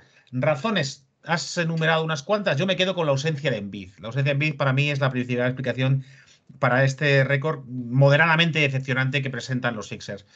Eh, numeritos, Filadelfia había perdido siete de los nueve partidos en los que no contaron con el camerunés. Y de hecho, la ajustadísima derrota contra Minnesota en su redebut de esta temporada el sábado se forca principalmente en los 12 minutos en los que tuvo que descansar en Bid, que, fueron aprovechados por Timberwolves para anotar 12 puntos más que Filadelfia. O sea, en el momento que se sienta en Bid, los, los eh, Timberwolves marcan 12 puntos más de los que marca Filadelfia. Hablando en plata, Joel mejora en más de 10 puntos el rating defensivo de su equipo. Sin Joel son 112,4 puntos los que encajan por cada 100 posesiones. Con Joel solamente 102,3. Como en ataque, pues eh, sigue siendo la misma bestia parda de siempre. De hecho, el sábado se cascó en ese redebut 42 puntazos. Pues eso, alegría en Filadelfia porque papá Joel vuelve por Navidad. Y es que nos tememos mucho que va a llegar Papá Noel, pero va a dejar sin regalos a más de uno en Filadelfia. Está claro que a Simmons, evidentemente, le ha puesto la etiqueta de Noti, de, de, malos, ha portado mal, es travieso ese niño, y Simmons sabe que ya solamente puede mirar debajo del árbol si es para barrer. Su mal calculada rebeldía, o como queramos llamarlo, presión por el trade, pues lo ha llevado a equivocarse constantemente y lo último ya que es que, está de psicólogos, que si estoy tratándome porque no me siento preparado, eh, que la gerencia dice, pero ¿cómo vas a ir al psicólogo que te dé la gana? Tendrás que ir a uno del, equipo, pero es que no quiero contarle mis penas a uno del equipo porque luego se chiva, ya, pero si no es del equipo, ¿cómo sé yo que verdaderamente estás mal y que no te lo estás inventando para por saco? Bueno, la situación está fatal y, esto va, pues, se, se emponzoña, que si multazos, que si tal y lo que va a provocar pues es, un papelón que está también está dejando también sin regalos pues al que nosotros considerábamos uno de los grandes eh, del, Olimpo de los general managers, ¿no? Este Daryl Morey que, que, se le está atragantando el Affair Simmons y que también se va a quedar sin regalos porque lo está haciendo muy mal y se está portando muy mal. Los rumores interesados que, que ha filtrado, los últimos, recordemos, eran cambiárselo a Boston por Jalen Brown, por Jalen Brown, señores, pues indican que la estrategia de venta que, ha adoptado el bueno de Morey pues es de, valorar mucho eh, su producto, a ver si alguien pica. Y la verdad es que a estas alturas, pues querer hacer pasar a Simmons por un Rolex cuando en la NBA se le empieza a considerar, por lo que llaman los ingleses, damage goods, mercancía dañada, pues hablan bien de su optimismo y mal de su capacidad de solucionar una situación enquistada que daña mucho al equipo y al jugador. Eh, ¿Por qué? Porque al fin y al cabo Simmons cobra y, tiene el estatus de, estrella. que te, quedarte sin una de tus estrellas te deja cojo el equipo. También es cierto que con el liderazgo de Embiid y, la elección de, autoridad moral, de respaldo moral que, los compañeros están dando Smith, es cierto que, el equipo ha hecho un poquito de piña en torno, al camerunés y, cuando ha estado en el equipo ha sido bastante sólido. Eh, así que esto debería dar para recuperarse, para entrar en posiciones mejores de playoff, para mejorar este, este triste balance de, de 11-10. Pero en cualquier caso, pues eh, los, los, aficionados de Filadelfia se les está pasando el susto de esta rachita, de estos nueve partidos sin envid y de este récord pues bastante, bastante penoso que habían acumulado las últimas semanas. Es que Filadelfia ganó anoche, pero antes, ayer, antes de acostarme, me dio por mirar la clasificación del este y Filadelfia estaba un décimo, fuera de play-in que es cierto que en el este un partido cambia mucho las cosas porque está todo apretadísimo, pero es preocupante, Pepe. Y viendo cómo están las cosas ahora mismo, yo creo que podemos eh, afirmar, sin miedo a equivocarnos, que a Filadelfia solo con Embiid no le da para ser el equipo aspirante que todos queremos que sea o que todos veíamos antes. Eh, hay mucho coco en el este y ahora mismo es muy difícil competir contra Milwaukee, Brooklyn e incluso, si me apuras, hasta Chicago al nivel en el que están o Miami. Eh, si solo tienes al camerunés. Necesitas ese segundo, ese segundo pilar, esa segunda estrella, que, es lo que fue Simmons durante tantos años. Pero como la situación con Simmons parece que se está enturbiando tanto y no parece que vaya a tener una buena salida eh, deportiva con Simmons volviendo al equipo y aportando, ahora mismo, ¿tú crees que podemos eh, todavía confiar en Filadelfia para este año como aspirante o tenemos que desechar esta temporada y esperar que, que el bueno de Morey encuentre algo a cambio de Simmons y le dé una salida al base, bueno, iba a decir al base, al alero base, lo que quiera ser, para poder, para poder reforzar al equipo de cara a la temporada que viene ya. Pero yo creo que al principio de esta temporada nadie daba ya a Filadelfia eh, como mm, en primera línea de aspirantes, ni siquiera en segunda, a lo mejor como mucho en tercera. Habría que analizar lo que dijimos en su momento, pero ya estaba todo el ruido de, de Ben Simmons y yo creo que eso ya le hacía perder muchas opciones. Eh, lo que sí es cierto es que esto, esto cambia mucho, porque hace dos semanas estábamos hablando de, lo sorprendente Filadelfia, tal, cuando había encadenado una racha muy buena de victorias. Yo creo que les ha, les ha penado ahora pues esa racha que han tenido de cinco consecutivas. Pero yo creo que la situación no es tan mala en Filadelfia. Pero ojo, insisto en que, eh, teniendo en cuenta que para mí, por lo menos para mí, yo creo que no era un aspirante esta temporada al anillo. Incluso en, la conferencia, me parece que desde luego no se le puede pedir estar a la misma altura que Milwaukee o Brooklyn, mm, casi te diría ni que Miami o estos Chicago. A lo mejor ya te digo, en ese tercer peldaño ahí, eh, pues eso, junto a Atlanta quizás, ¿no? Y creo que ahí, sí van a estar. Ahora mismo están octavos, siguen con un balance positivo, 11-10. y en esa racha de, cinco derrotas, volvemos otra vez al tópico de las lesiones. Pero es cierto que hay partidos que, es que prácticamente jugaron con siete jugadores o, con ocho, pero Paul Reed jugando nada, cuatro minutos o así. O sea, una rotación pobrísima para, para lo que es la NBA hoy día, con un, con un quinteto titular que era Seth Curry, Kuzman, eh, el, Kuzman, el, escolta turco, Tyrese Maxi, eh, Danny Green y Andre Drummond. Pues, hombre, es que es un quinteto muy de circunstancias, ¿no? Eh, me parece que al, tercer partido de esa racha ya vuelve Tobias Harris. y sobre todo la vuelta de, de, yo creo que es lo que les, lo que les va a cambiar. Es que los, números con Envid, y bueno, y luego incluso Cibul, que a mí me parece posiblemente su mejor jugador en defensa. Con lo cual eh, es, un, es, un, activo valiosísimo.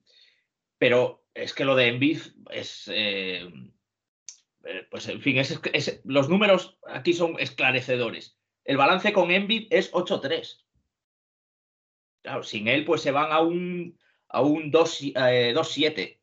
Pero con él era 8-3. Ha sido 8-3, contando incluso esa derrota con dos prórrogas ante Minnesota. O sea que creo que, que, que la situación no, no es tan grave. Sí que es cierto que es una franquicia que vamos a hablar mucho de ella porque sigue haciendo mucho ruido el tema Simmons. Filadelfia junto a Lakers son los dos equipos de los que más se habla y no por su buen juego, ¿no? Por su buen juego hablamos de Phoenix Golden State.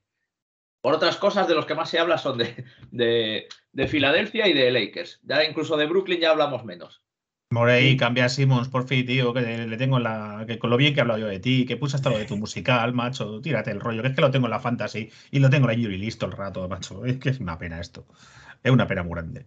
No tiene buena pinta lo de, lo Simmons, por lo que decía Javi, porque es que la, estrategia de Morey ha sido ponerlo caro a ver si alguien pica, pero es muy difícil que nadie te dé nada por Simmons ahora mismo. Yo hablaba de, de Filadelfia candidato antes de la temporada pasada, al comienzo de la temporada pasada, cuando la imagen pública de Simons, no ya más allá de que esté incluido o apartado del equipo, cuando la imagen pública de Simons era de un jugador con gran potencial.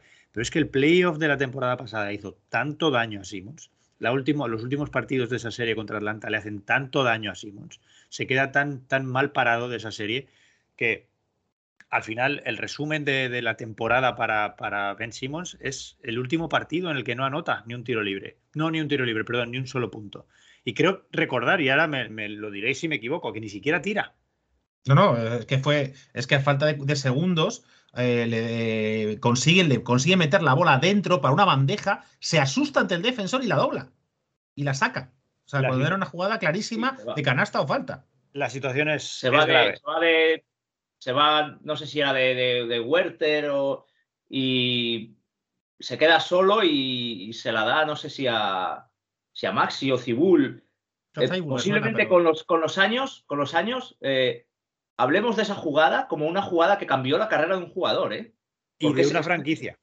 Esa jugada, esa jugada fue definitiva, el, el run run ya que se creó en el pabellón y tal, posiblemente hablemos de, una, de una, jugada que, marca toda, toda, una trayectoria de un jugador. Y yo creo pronóstico, que... pronóstico, que me arriesgo. Creo que esto se arregla en enero, en enero o principios de febrero con un, con un, con un trade de estos de, con tres equipos. Con tres equipos y moviéndose mínimo cinco jugadores.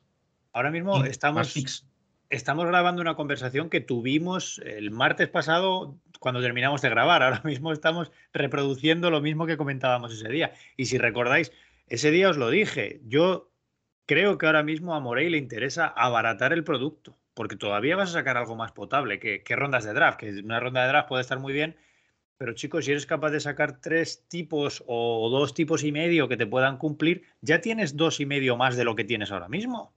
Y seguro que en algún sitio pues oye, eh, por Simmons algo te darán, pero es que no puedes pedir ahora mismo un All-Star por Simmons, que es lo que es lo que está buscando Morey, me parece un error. Pero bueno, seguro que de negocio sabe él más que yo. Ahí está la trayectoria de uno y la de otro. Así que.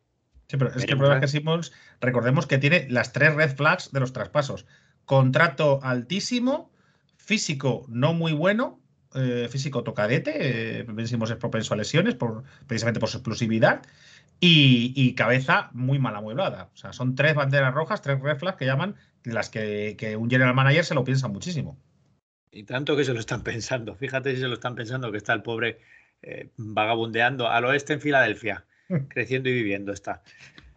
Bueno, vamos a cambiar de tercio y esta, pues, eh, vamos a traer un poquito de baloncesto vintage en el número 4, porque esta semana hemos sabido que quizá no por motivos alegres no es algo de lo que nos alegremos de contar, porque la situación de Enes Kanter con el gobierno de su país originario, aunque ya tiene nacionalidad estadounidense, nunca ha sido demasiado buena, le ha creado más de un problema, más de un conflicto. No vamos a entrar en eso, pero la situación, bueno, le ha llevado a querer cambiarse el nombre, a ponerse como apellido ahora Freedom, ¿no? Se va a llamar Libertad, el bueno de Kanter. Y esto nos ha llevado a pensar en que la NBA cuenta con un histórico de jugadores que han tomado esa decisión también.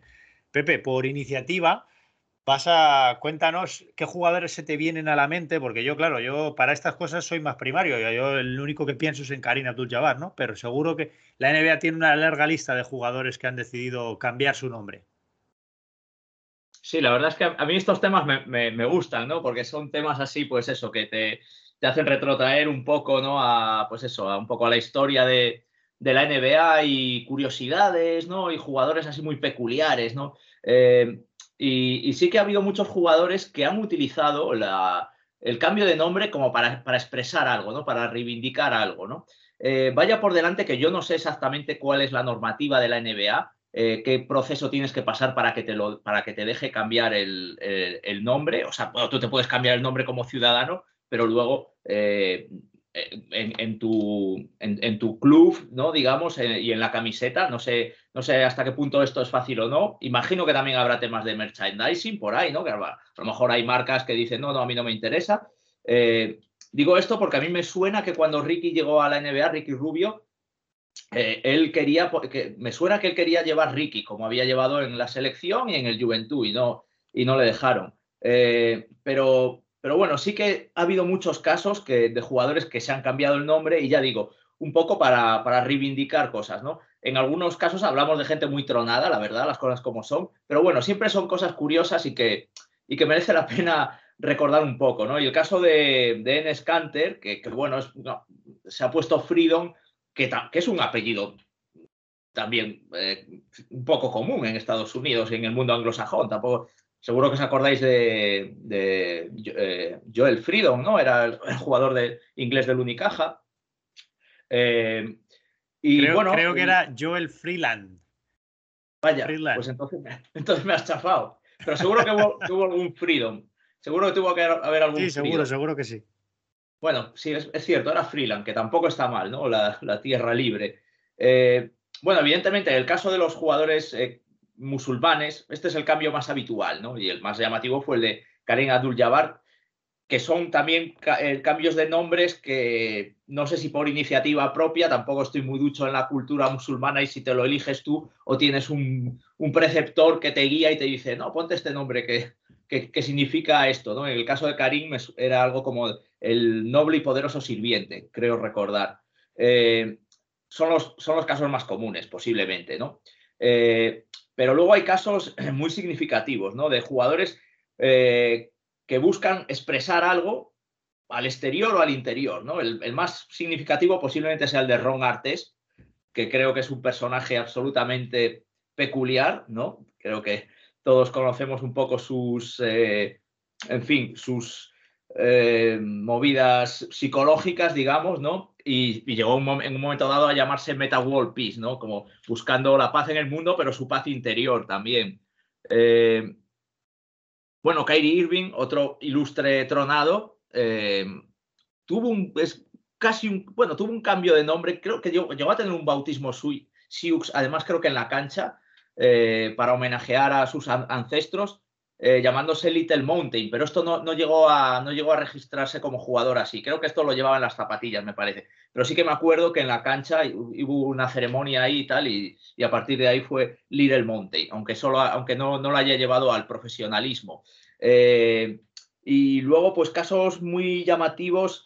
Eh, un poco parecido al de Meta World Peace, a mí hay uno que me encanta, que era eh, Free, Joy, Joy, Joy eh, Free, que se, que se cambió el nombre a Wolby Free haciendo ese juego de palabras, ese sentido con el, con la, con el B punto, ¿no? Como, como si fuera su segundo nombre abreviado, B punto, pero que en realidad es haciendo el, el juego de palabras con el verbo to be, pues como la, como la canción de Chuck Berry de Johnny B. Good, ¿no? Eh, eh, pues eso, Johnny sé bueno, aunque eh, se trata de un personaje que se llama así, ¿no? Esto es un juego de palabras muy habitual. Luego Wolby Free decía que, que, a él ya le llamaban así de, joven por no sé qué cosa de. Porque, porque hacía unos mates muy espectaculares. Era un jugador muy espectacular, de estos de, de baloncesto de, de, old school, con patillas, con un estilo muy chulo. Yo creo que ya hemos hablado de él aquí alguna vez, en algún episodio de estos del confinamiento, cuando hablamos de jugadores no sé si de los que buenos que no habían ganado el anillo o algo así y tal.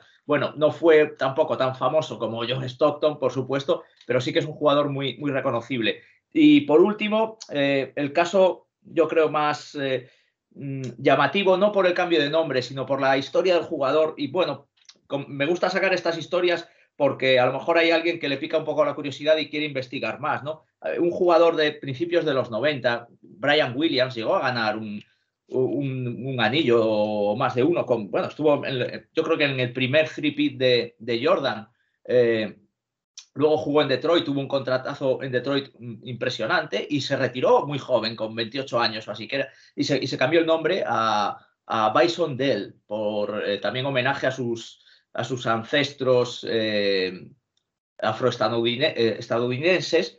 Y era un tipo también muy curioso, ¿no? Que realmente, bueno, en esa NBA de, primeros de los 90, que no tenía tanta calidad como ahora, esto hay que, hay que recordarlo, porque mucha gente sé que se, ha quedado anclada en el pasado, y es cierto que hubo una, una edad dorada quizás en los 80, pero hay que recordar que a principios de los 90 es una NBA demasiado física, de mucho músculo, muy defensiva, y hay jugadores como, como Brian, Brian Williams, que era un tío muy corpulento y tal, pues era un jugador muy interesante, ¿no? Pero que no le gustaba el baloncesto. Él tenía otras eh, inquietudes en la vida, mm, eh, era músico, eh, muy aficionado al jazz, era hijo de un cantante de los Platters, de, Gino Williams, aunque luego tuvo un padrastro que fue el que le, aficionó más, más al jazz y bueno, tiene una biografía tremenda, fue novio de Madonna, corrió los Sanfermines, Mm, se hizo casi una vuelta al mundo en bicicleta.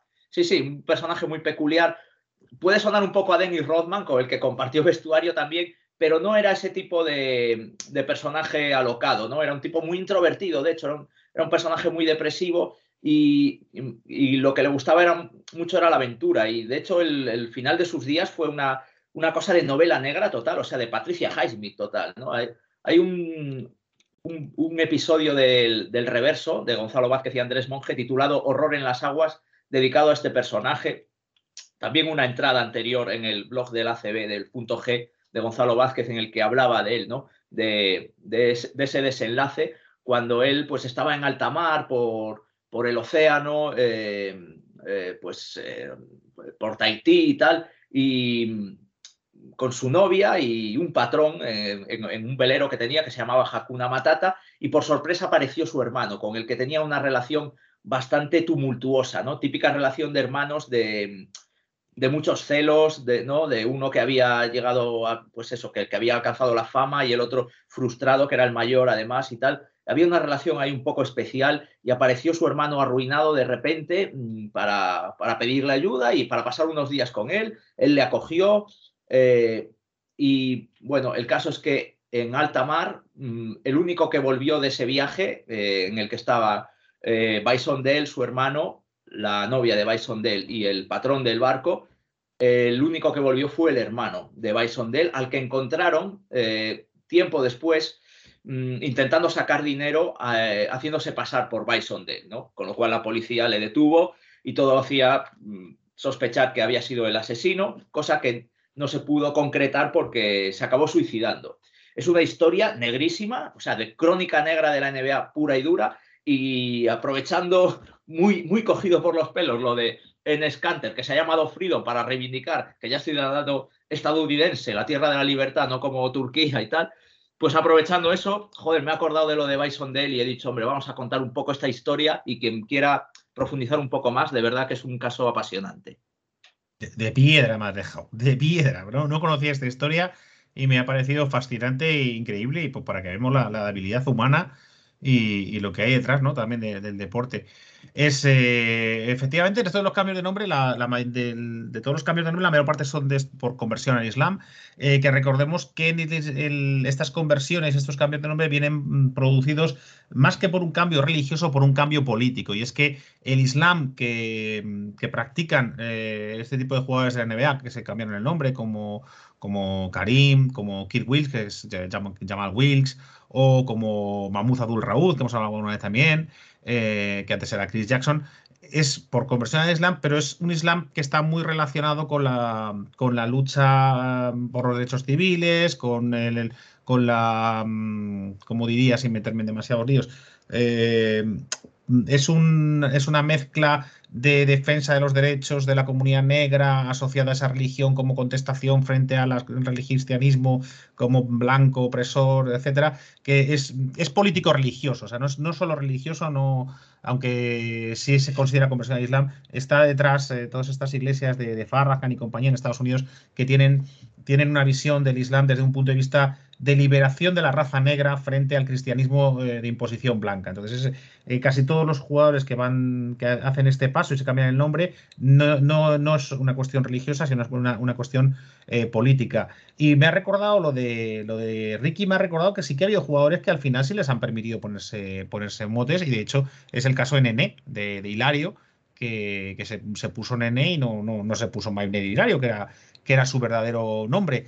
Otro cambio también, eh, una corrección fue Hakim Ayubón, que al principio le ponían Hakim Ayubón y ya lo corrigió, le dijo que va con H, me ponéis Hakim eh, oficialmente. O uno, uno, muy curioso, un cambio, eh, hubo también un, cambio por, por, por, razones familiares. Jeff Pendergraft, que se, que, se convirtió a Jeff Aires cuando reconoció a su padre biológico. Eh, y, luego Bill Walker, que se cambió, el segundo nombre era Bill Henry Walker y dijo, pues me gusta más Henry y se cambió por Henry, Henry Walker. Estos los segundos nombres en Estados Unidos da mucho juego, te permite hacer juegos de palabras como el de nuestro amigo Joy Be Free, con ese maravilloso World Be Free que a mí siempre me ha encantado y que la B, por cierto, es de Bernard, ¿vale? Ya sabes que, este second name o se ignora o se pone solo la inicial, a veces queda muy bonito esa, inicial, pero detrás hay algo, ¿no? Y, y todos lo tienen, ¿eh? Me ha mirado David Robinson, es, David Maurice Robinson. O sea, es, esto a veces ignora, pero, pero a veces la, la, letra te da bastante juego. Pues vamos a hablar ahora en el puesto número 3, después del apunte histórico curioso y de este punto número 4 que nos ha quedado tan, tan apañadete. El, de, quizá tres tipos que a lo mejor lo mejor que les puede pasar ahora mismo es que se cambien el nombre y que les empiecen a reconocer bajo otro nombre, porque la imagen que están dejando no es precisamente la de superestrellas de la NBA como nos tenían acostumbrados. Eh, vamos a bautizar este punto número 3 como mm, All-Stars prejubilados o prejubilados prematuramente. Yo voy a poner los tres nombres encima de la mesa y vamos hablando de ellos, si os parece. El primero, Kemba Walker. Segundo, John Wall. Y tercero, Kyrie Irving. Eh, y añade uno más. Yo añadiría uno más. Griffin. Griffin. bueno, Blake Griffin Blake Griffin todavía comenzó la temporada que parecía que, iba a ir bien, que iba a ir bien. Es cierto que luego se ha ido, viniendo a menos. Y Simons, otro le parado. Pues mira, no lo limitamos a tres. Vamos a hablar de todo lo prejubilado que hay en la NBA, porque se nos está yendo de las manos ya lo de irnos a las vallas a ver obras. ¿Qué empezamos? Empezamos, por ejemplo, por, por Kemba Walker, que venía a salvar la gran manzana del incendio, Javi, y al final, ¿qué? Resulta que, que, el mal en Boston sí que era Kemba Walker.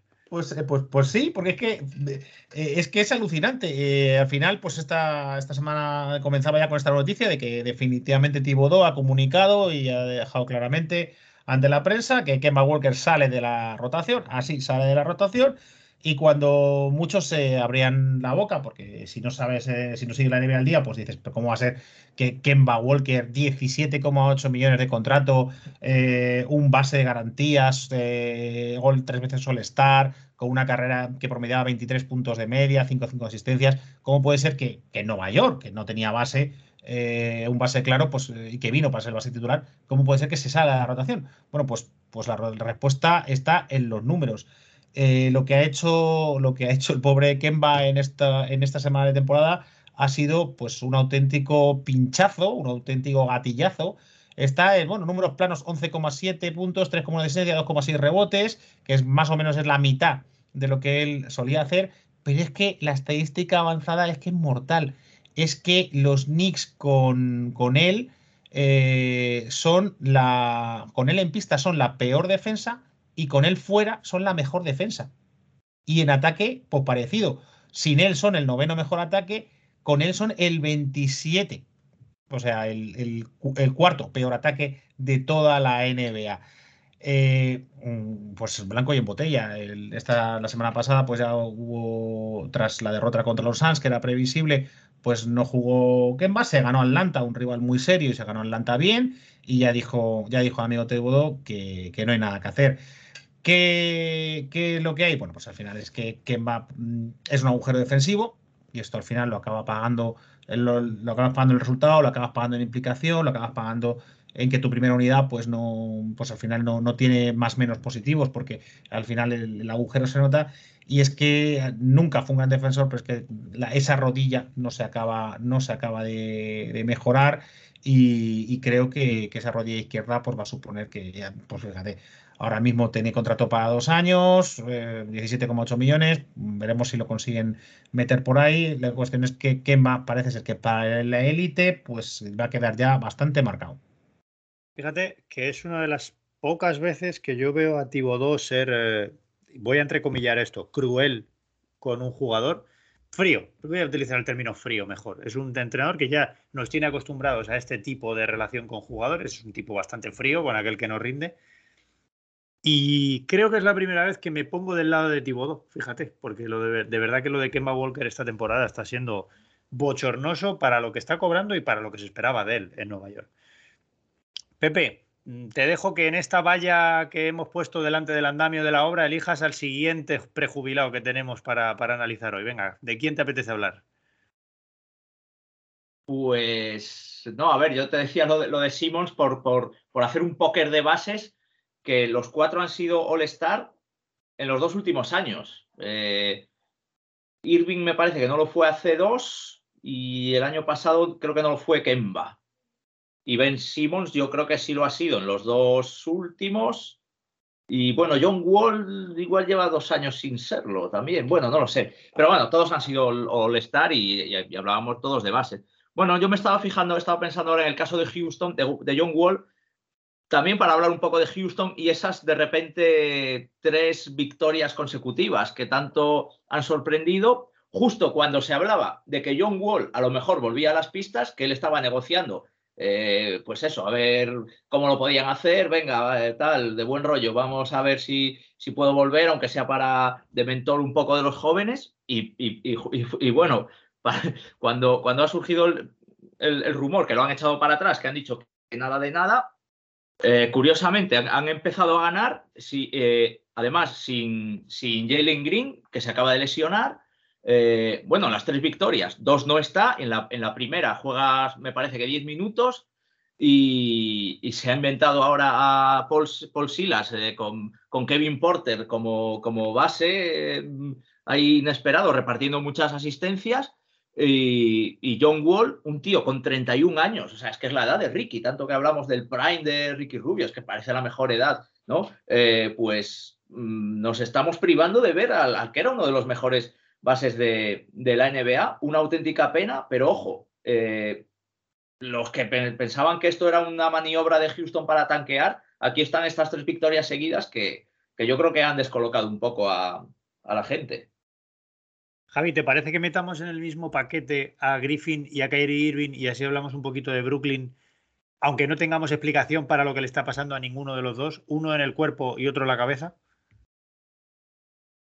Totalmente, porque es que, es que, es que, bueno, de, de Kairi, ¿qué vamos a decir, no? De Kairi, pues ya sabemos que tiene la cabeza, pues, pues, pues, pues muy mal amueblada, eh, suponiendo que tenga algún tipo de mueble, debe tener alfombras en su cabeza, porque sus tonterías, pues eh, ya hace mucho que pasaron de castaño oscuro y le están costando la temporada y le están costando la carrera. Y ahora Brooklyn sería imparable seguramente con ese Big Three que había montado.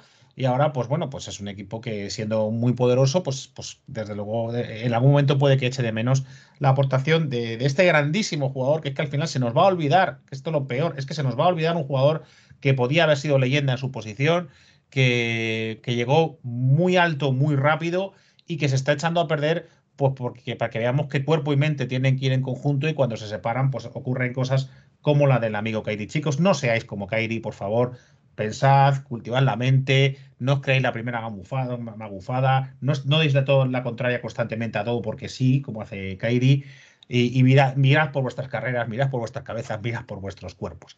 Lo de Griffin es, es, eh, peor en el sentido de que es una cuestión de, viejazo que le ha entrado de repente. Griffin ha, empezado, la, empezó la temporada titular, empezó la temporada con muy buenas perspectivas. El año pasado todo el mundo consideraba que había sido un refuerzo oportuno y que había sido un buen fichaje eh, para Brooklyn, teniendo en cuenta pues, las condiciones en las que vino, que es regalado, eh, y había aportado, le quedaba, no era el Griffin estrella que todos vimos en Clippers, evidentemente, pero era un jugador muy válido para, aportar allí en el poste. Pero eso se acabó después del verano, a, retornando con unos números pobrísimos, paupérrimos, 5,5 puntos por partido, 31,8% de, de efectividad en los tiros, 16,1 en los triples, porque el hombre todavía seguía animado a tirar triples.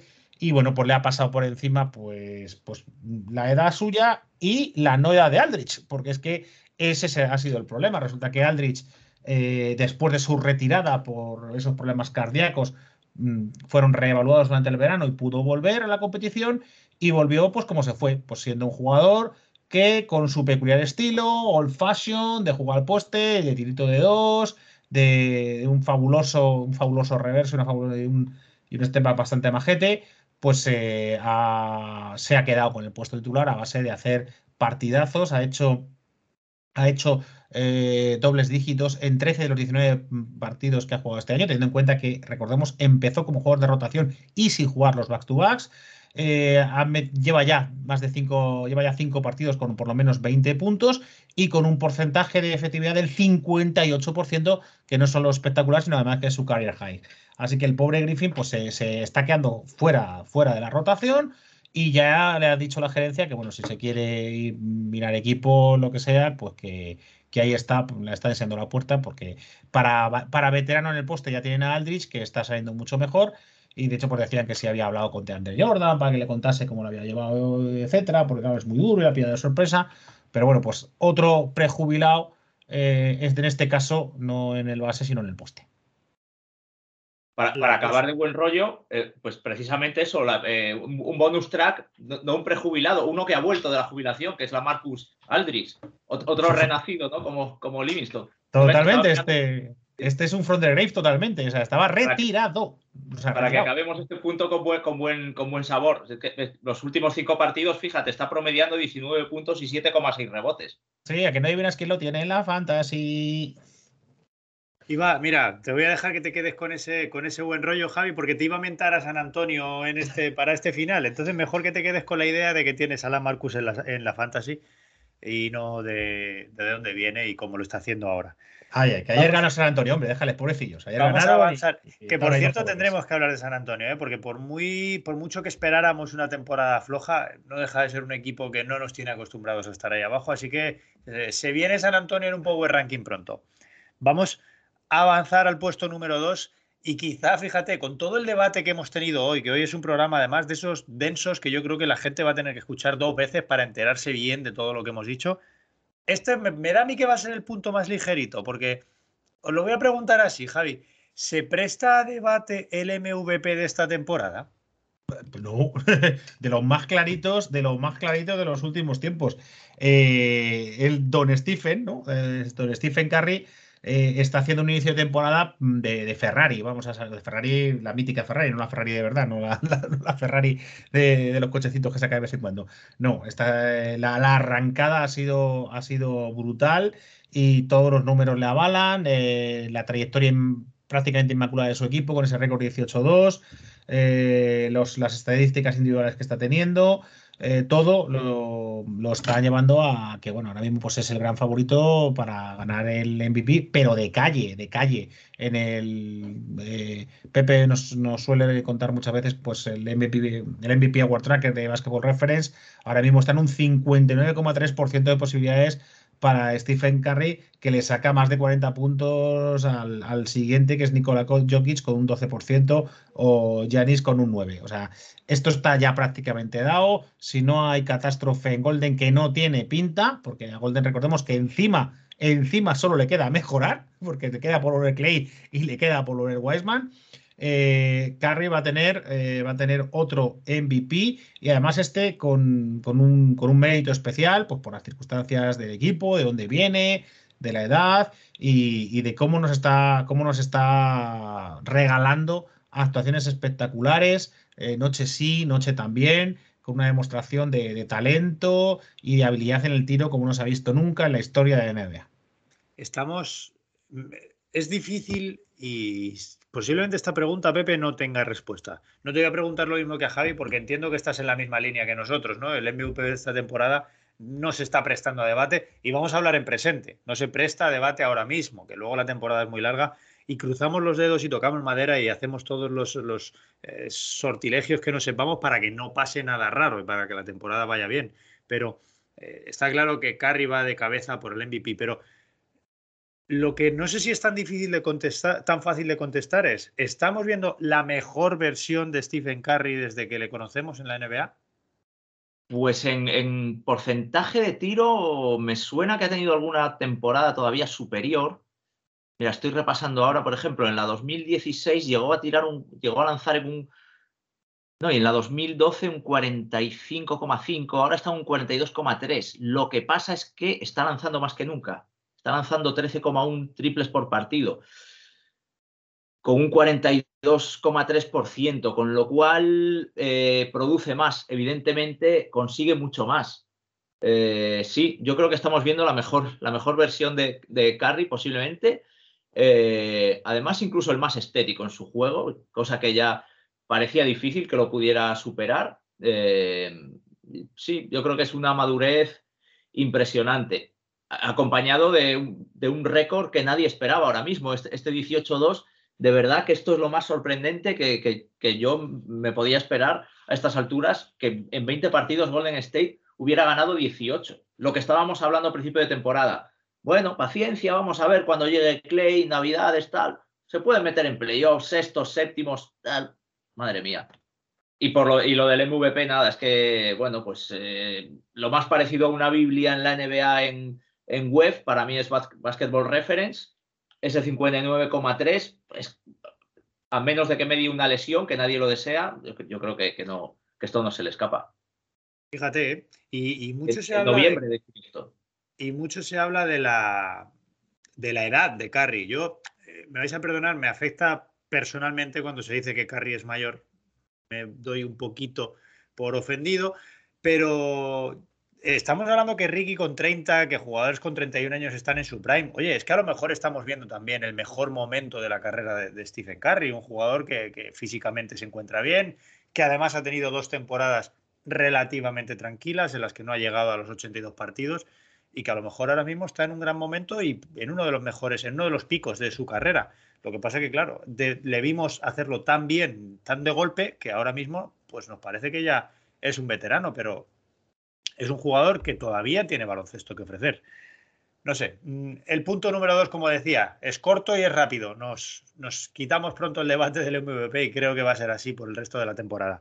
Vamos al número uno, vamos a ese equipo y esta semana el número uno se lo dedicamos a un equipo con, ojo, un asterisco entre el 2 y el 1, que nadie se pierda la noche del miércoles al jueves un Golden State Phoenix las mejores rachas del oeste enfrentadas. Los dos equipos más en forma del oeste se van a enfrentar esta semana.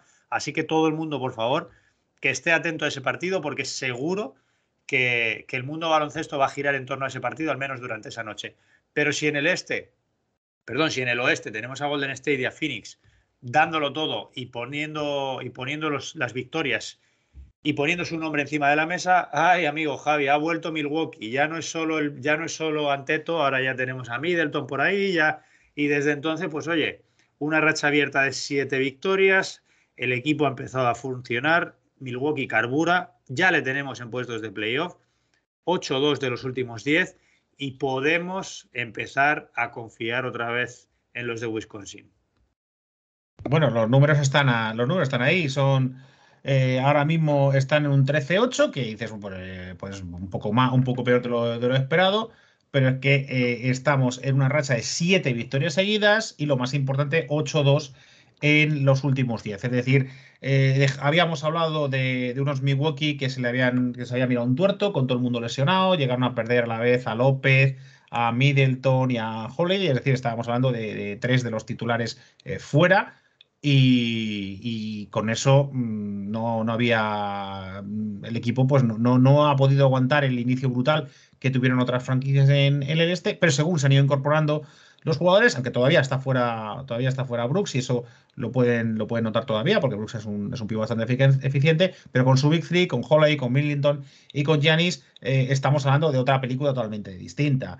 Eh, en, los, eh, en esta racha victoriosa han conseguido, han, llegado a vencer hasta seis de estos partidos, los han vencido por más de 20 puntos, lo que nos habla, lo que nos habla de, que están aplastando, de que están machacando, de que están muy, muy sobrados. Se han convertido en esta racha también en la mejor defensa de, la liga. Eh,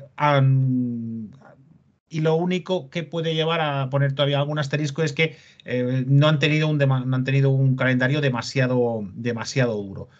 Pero está claro, con, ese Big Three, con la aportación de Middleton, con la salida de Holiday, con lo que siempre delantero que es mucho, pues de momento basta. Además, han tenido, han tenido, ha tenido que, Bobby Portis ha tenido que dar un paso adelante. Este Bobby Portis, que nos reímos mucho por su pinta, por sus, por su forma de, moverse en la cancha, pues mm, poca broma con él, que ha, promediado 17,9% eh, en la. Perdón, 19,7 puntos, 17,9 puntos en esta racha ganadora. Y encima parece ser que van a, van a fichar a de Marcos Cousins para, la rotación en el center. Así que, pues eso, pues han vuelto, ya están aquí. Eh, habían tenido este mal inicio, fruto de la mala fortuna, pero es un equipo muy sólido, lo comentábamos en la serie de pretemporada, eh, con los jugadores que encima se han quitado un peso encima y con salud es un equipo que claramente es candidato a, final de conferencia, eh, por lo menos. Así que, pues eso, que están ya están aquí de vuelta. Y fijémonos, no de los jugadores. Eh, Hugh Holiday en esta semana ha conseguido un más 117 con él en cancha. O sea, eso es lo que, lo que ha aportado ni más ni menos que, que el Hugh Holiday.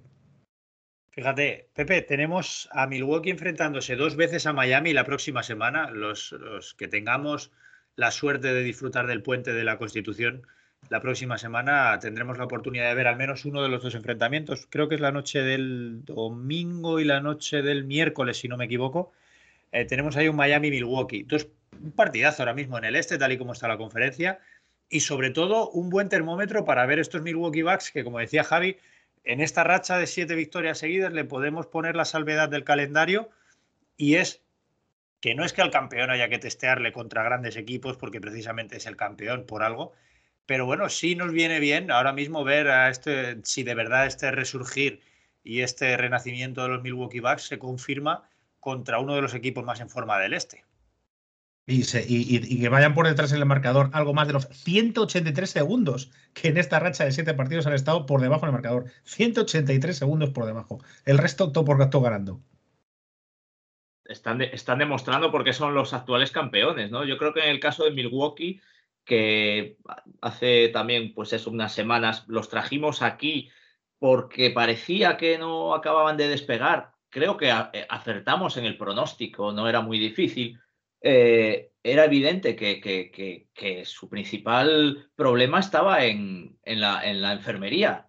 En cuanto han vuelto a juntar a la vieja guardia, pues estamos viendo a ese equipo que, que maravilló en los playoffs de la temporada pasada, ¿no? En cuanto han vuelto a juntar a ese Big Three de Holiday, Middleton y, eh, Anteto, al que yo añadiría ya Bobby Portis. Es que Bobby Portis eh, pues se ha convertido en un jugador fundamental. O sea, tenían eh, este verano la disyuntiva de, Portis y Tucker como agentes libres y dejaron, dejaron marchar a, Tucker, que, que, él decía que quería continuar, pero mm, y, tenían la posibilidad de, contrarrestar la oferta de Miami y, dejaron salir a Tucker. Le han dado la, titularidad en el 4 a, Portis.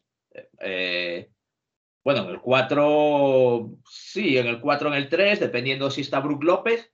Eh, y, claro, se, ha vuelto a juntar a esa, esa vieja, vieja, joven vieja guardia, porque no, no, es vieja, ¿no? Pero bueno, digamos que es la, la pandilla campeona junto al, al Jabato Conaton en en el, banquillo. Y ojo, sin Brook López ahora mismo, que, que, hay muchas dudas sobre su espalda. Y por eso va a llegar de Marcus Cousins, que tengo mucha curiosidad por verlo.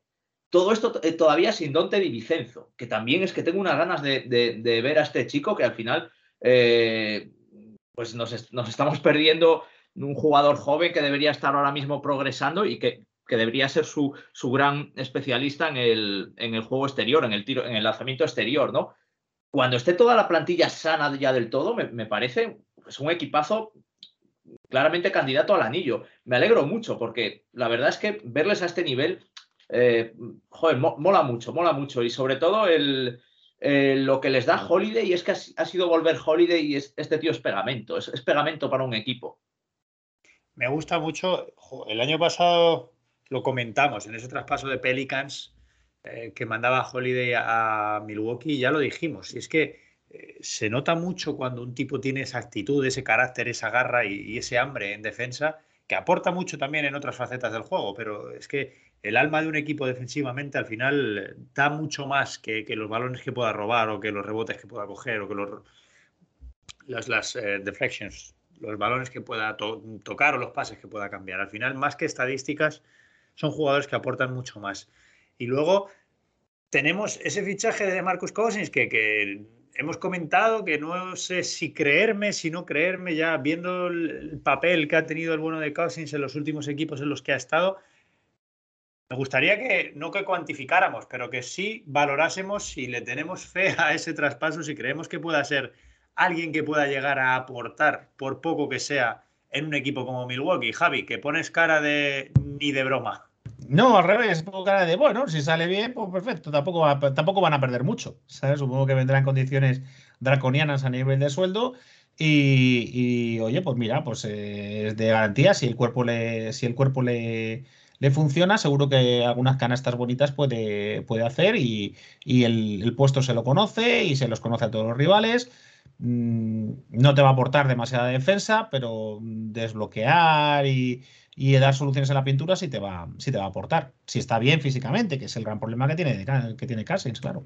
Como decimos aquí en España, es no pide pan. Eh. bueno, aunque Cousins tal y como está, seguro que pan pide, pero, pero a base de bien. Pero no, es un fichaje que, bueno, parece a priori sobre el papel todo lo que pueda aportar Pepe bien para el equipo, ¿no? Porque restar a priori no resta. Yo, hombre, ojalá, porque es otro de esos jugadores, otro ilustre prejubilado de, la generación del 90 y, joder, como John Wall, como Rick, pues, pues, fíjate como Ricky, es que además me acuerdo perfectamente esa jugada, ese caño que le hace Ricky en el, en el All-Star era rookies contra, contra Sophomores, me, parece que, de Marcus estaba en su segundo año, aunque son de la misma edad. Un caño que le hace a de Marcus que, que lo humilla, que, que, fue tremendo. Ojalá, porque es que es, es, es, un, es de esa generación que, ya digo, pues junto a eh, John Wall, o sea, pues una serie de jugadores que esperábamos que tuvieran una carrera mucho más larga y muchos se nos han ido cayendo. Y hombre, de, de Marcus eh, tiene, tiene baloncesto todavía sería quizá ahora mismo un buen fichaje de fantasy ¿eh? para mucha gente. Ahí lo dejo. Pues nada, chicos, con esto vamos a cerrar el capítulo de hoy, nuestra edición número 11 de esta tercera temporada, capítulo 83 en el total de Zona 3.2. Nos vamos acercando a la centena ya ¿eh? de esta temporada. Si todo va bien y nada se tuerce, alcanzaremos la centena de capítulos. Veremos a ver, hay que ir pensando ya en el especial 100 eh, programas de Zona 3.2. Muchísimas gracias por haber estado aquí a los dos, Javi. Que pases una feliz semana y nos oímos pronto. Pues eso es, eso es, a seguir oyéndonos y a disfrutar del baloncesto durante, esta, durante estas semanitas ahí de otoño ya fresquito, tirando a invierno. Eso es, en casa con la calefacción, a todo lo que te permita tu economía y, y viendo baloncesto del bueno. Pepe, muchas gracias por haber estado aquí también. Dentro de poco nos escuchamos. Pues nada, gracias a, a ti por, por, seguir manteniendo esto y a todos los que nos escuchan. Me lo he pasado muy bien, como siempre. Creo que ha sido un repaso completito al, al mundo del baloncesto alrededor del, del globo terráqueo. Feliz semana a todos. Eso es, un repaso más global que nunca. A los que nos escucháis, como cada semana, muchísimas gracias por haber estado ahí, muchísimas gracias por cada escucha, por cada descarga, por cada comentario. Seguimos aquí para lo que queráis, ya sabéis los canales de comunicación habituales. Nos esperamos y nos citamos para dentro de siete días. Os deseamos en este tiempo lo, de siempre, mucha salud y mucho baloncesto.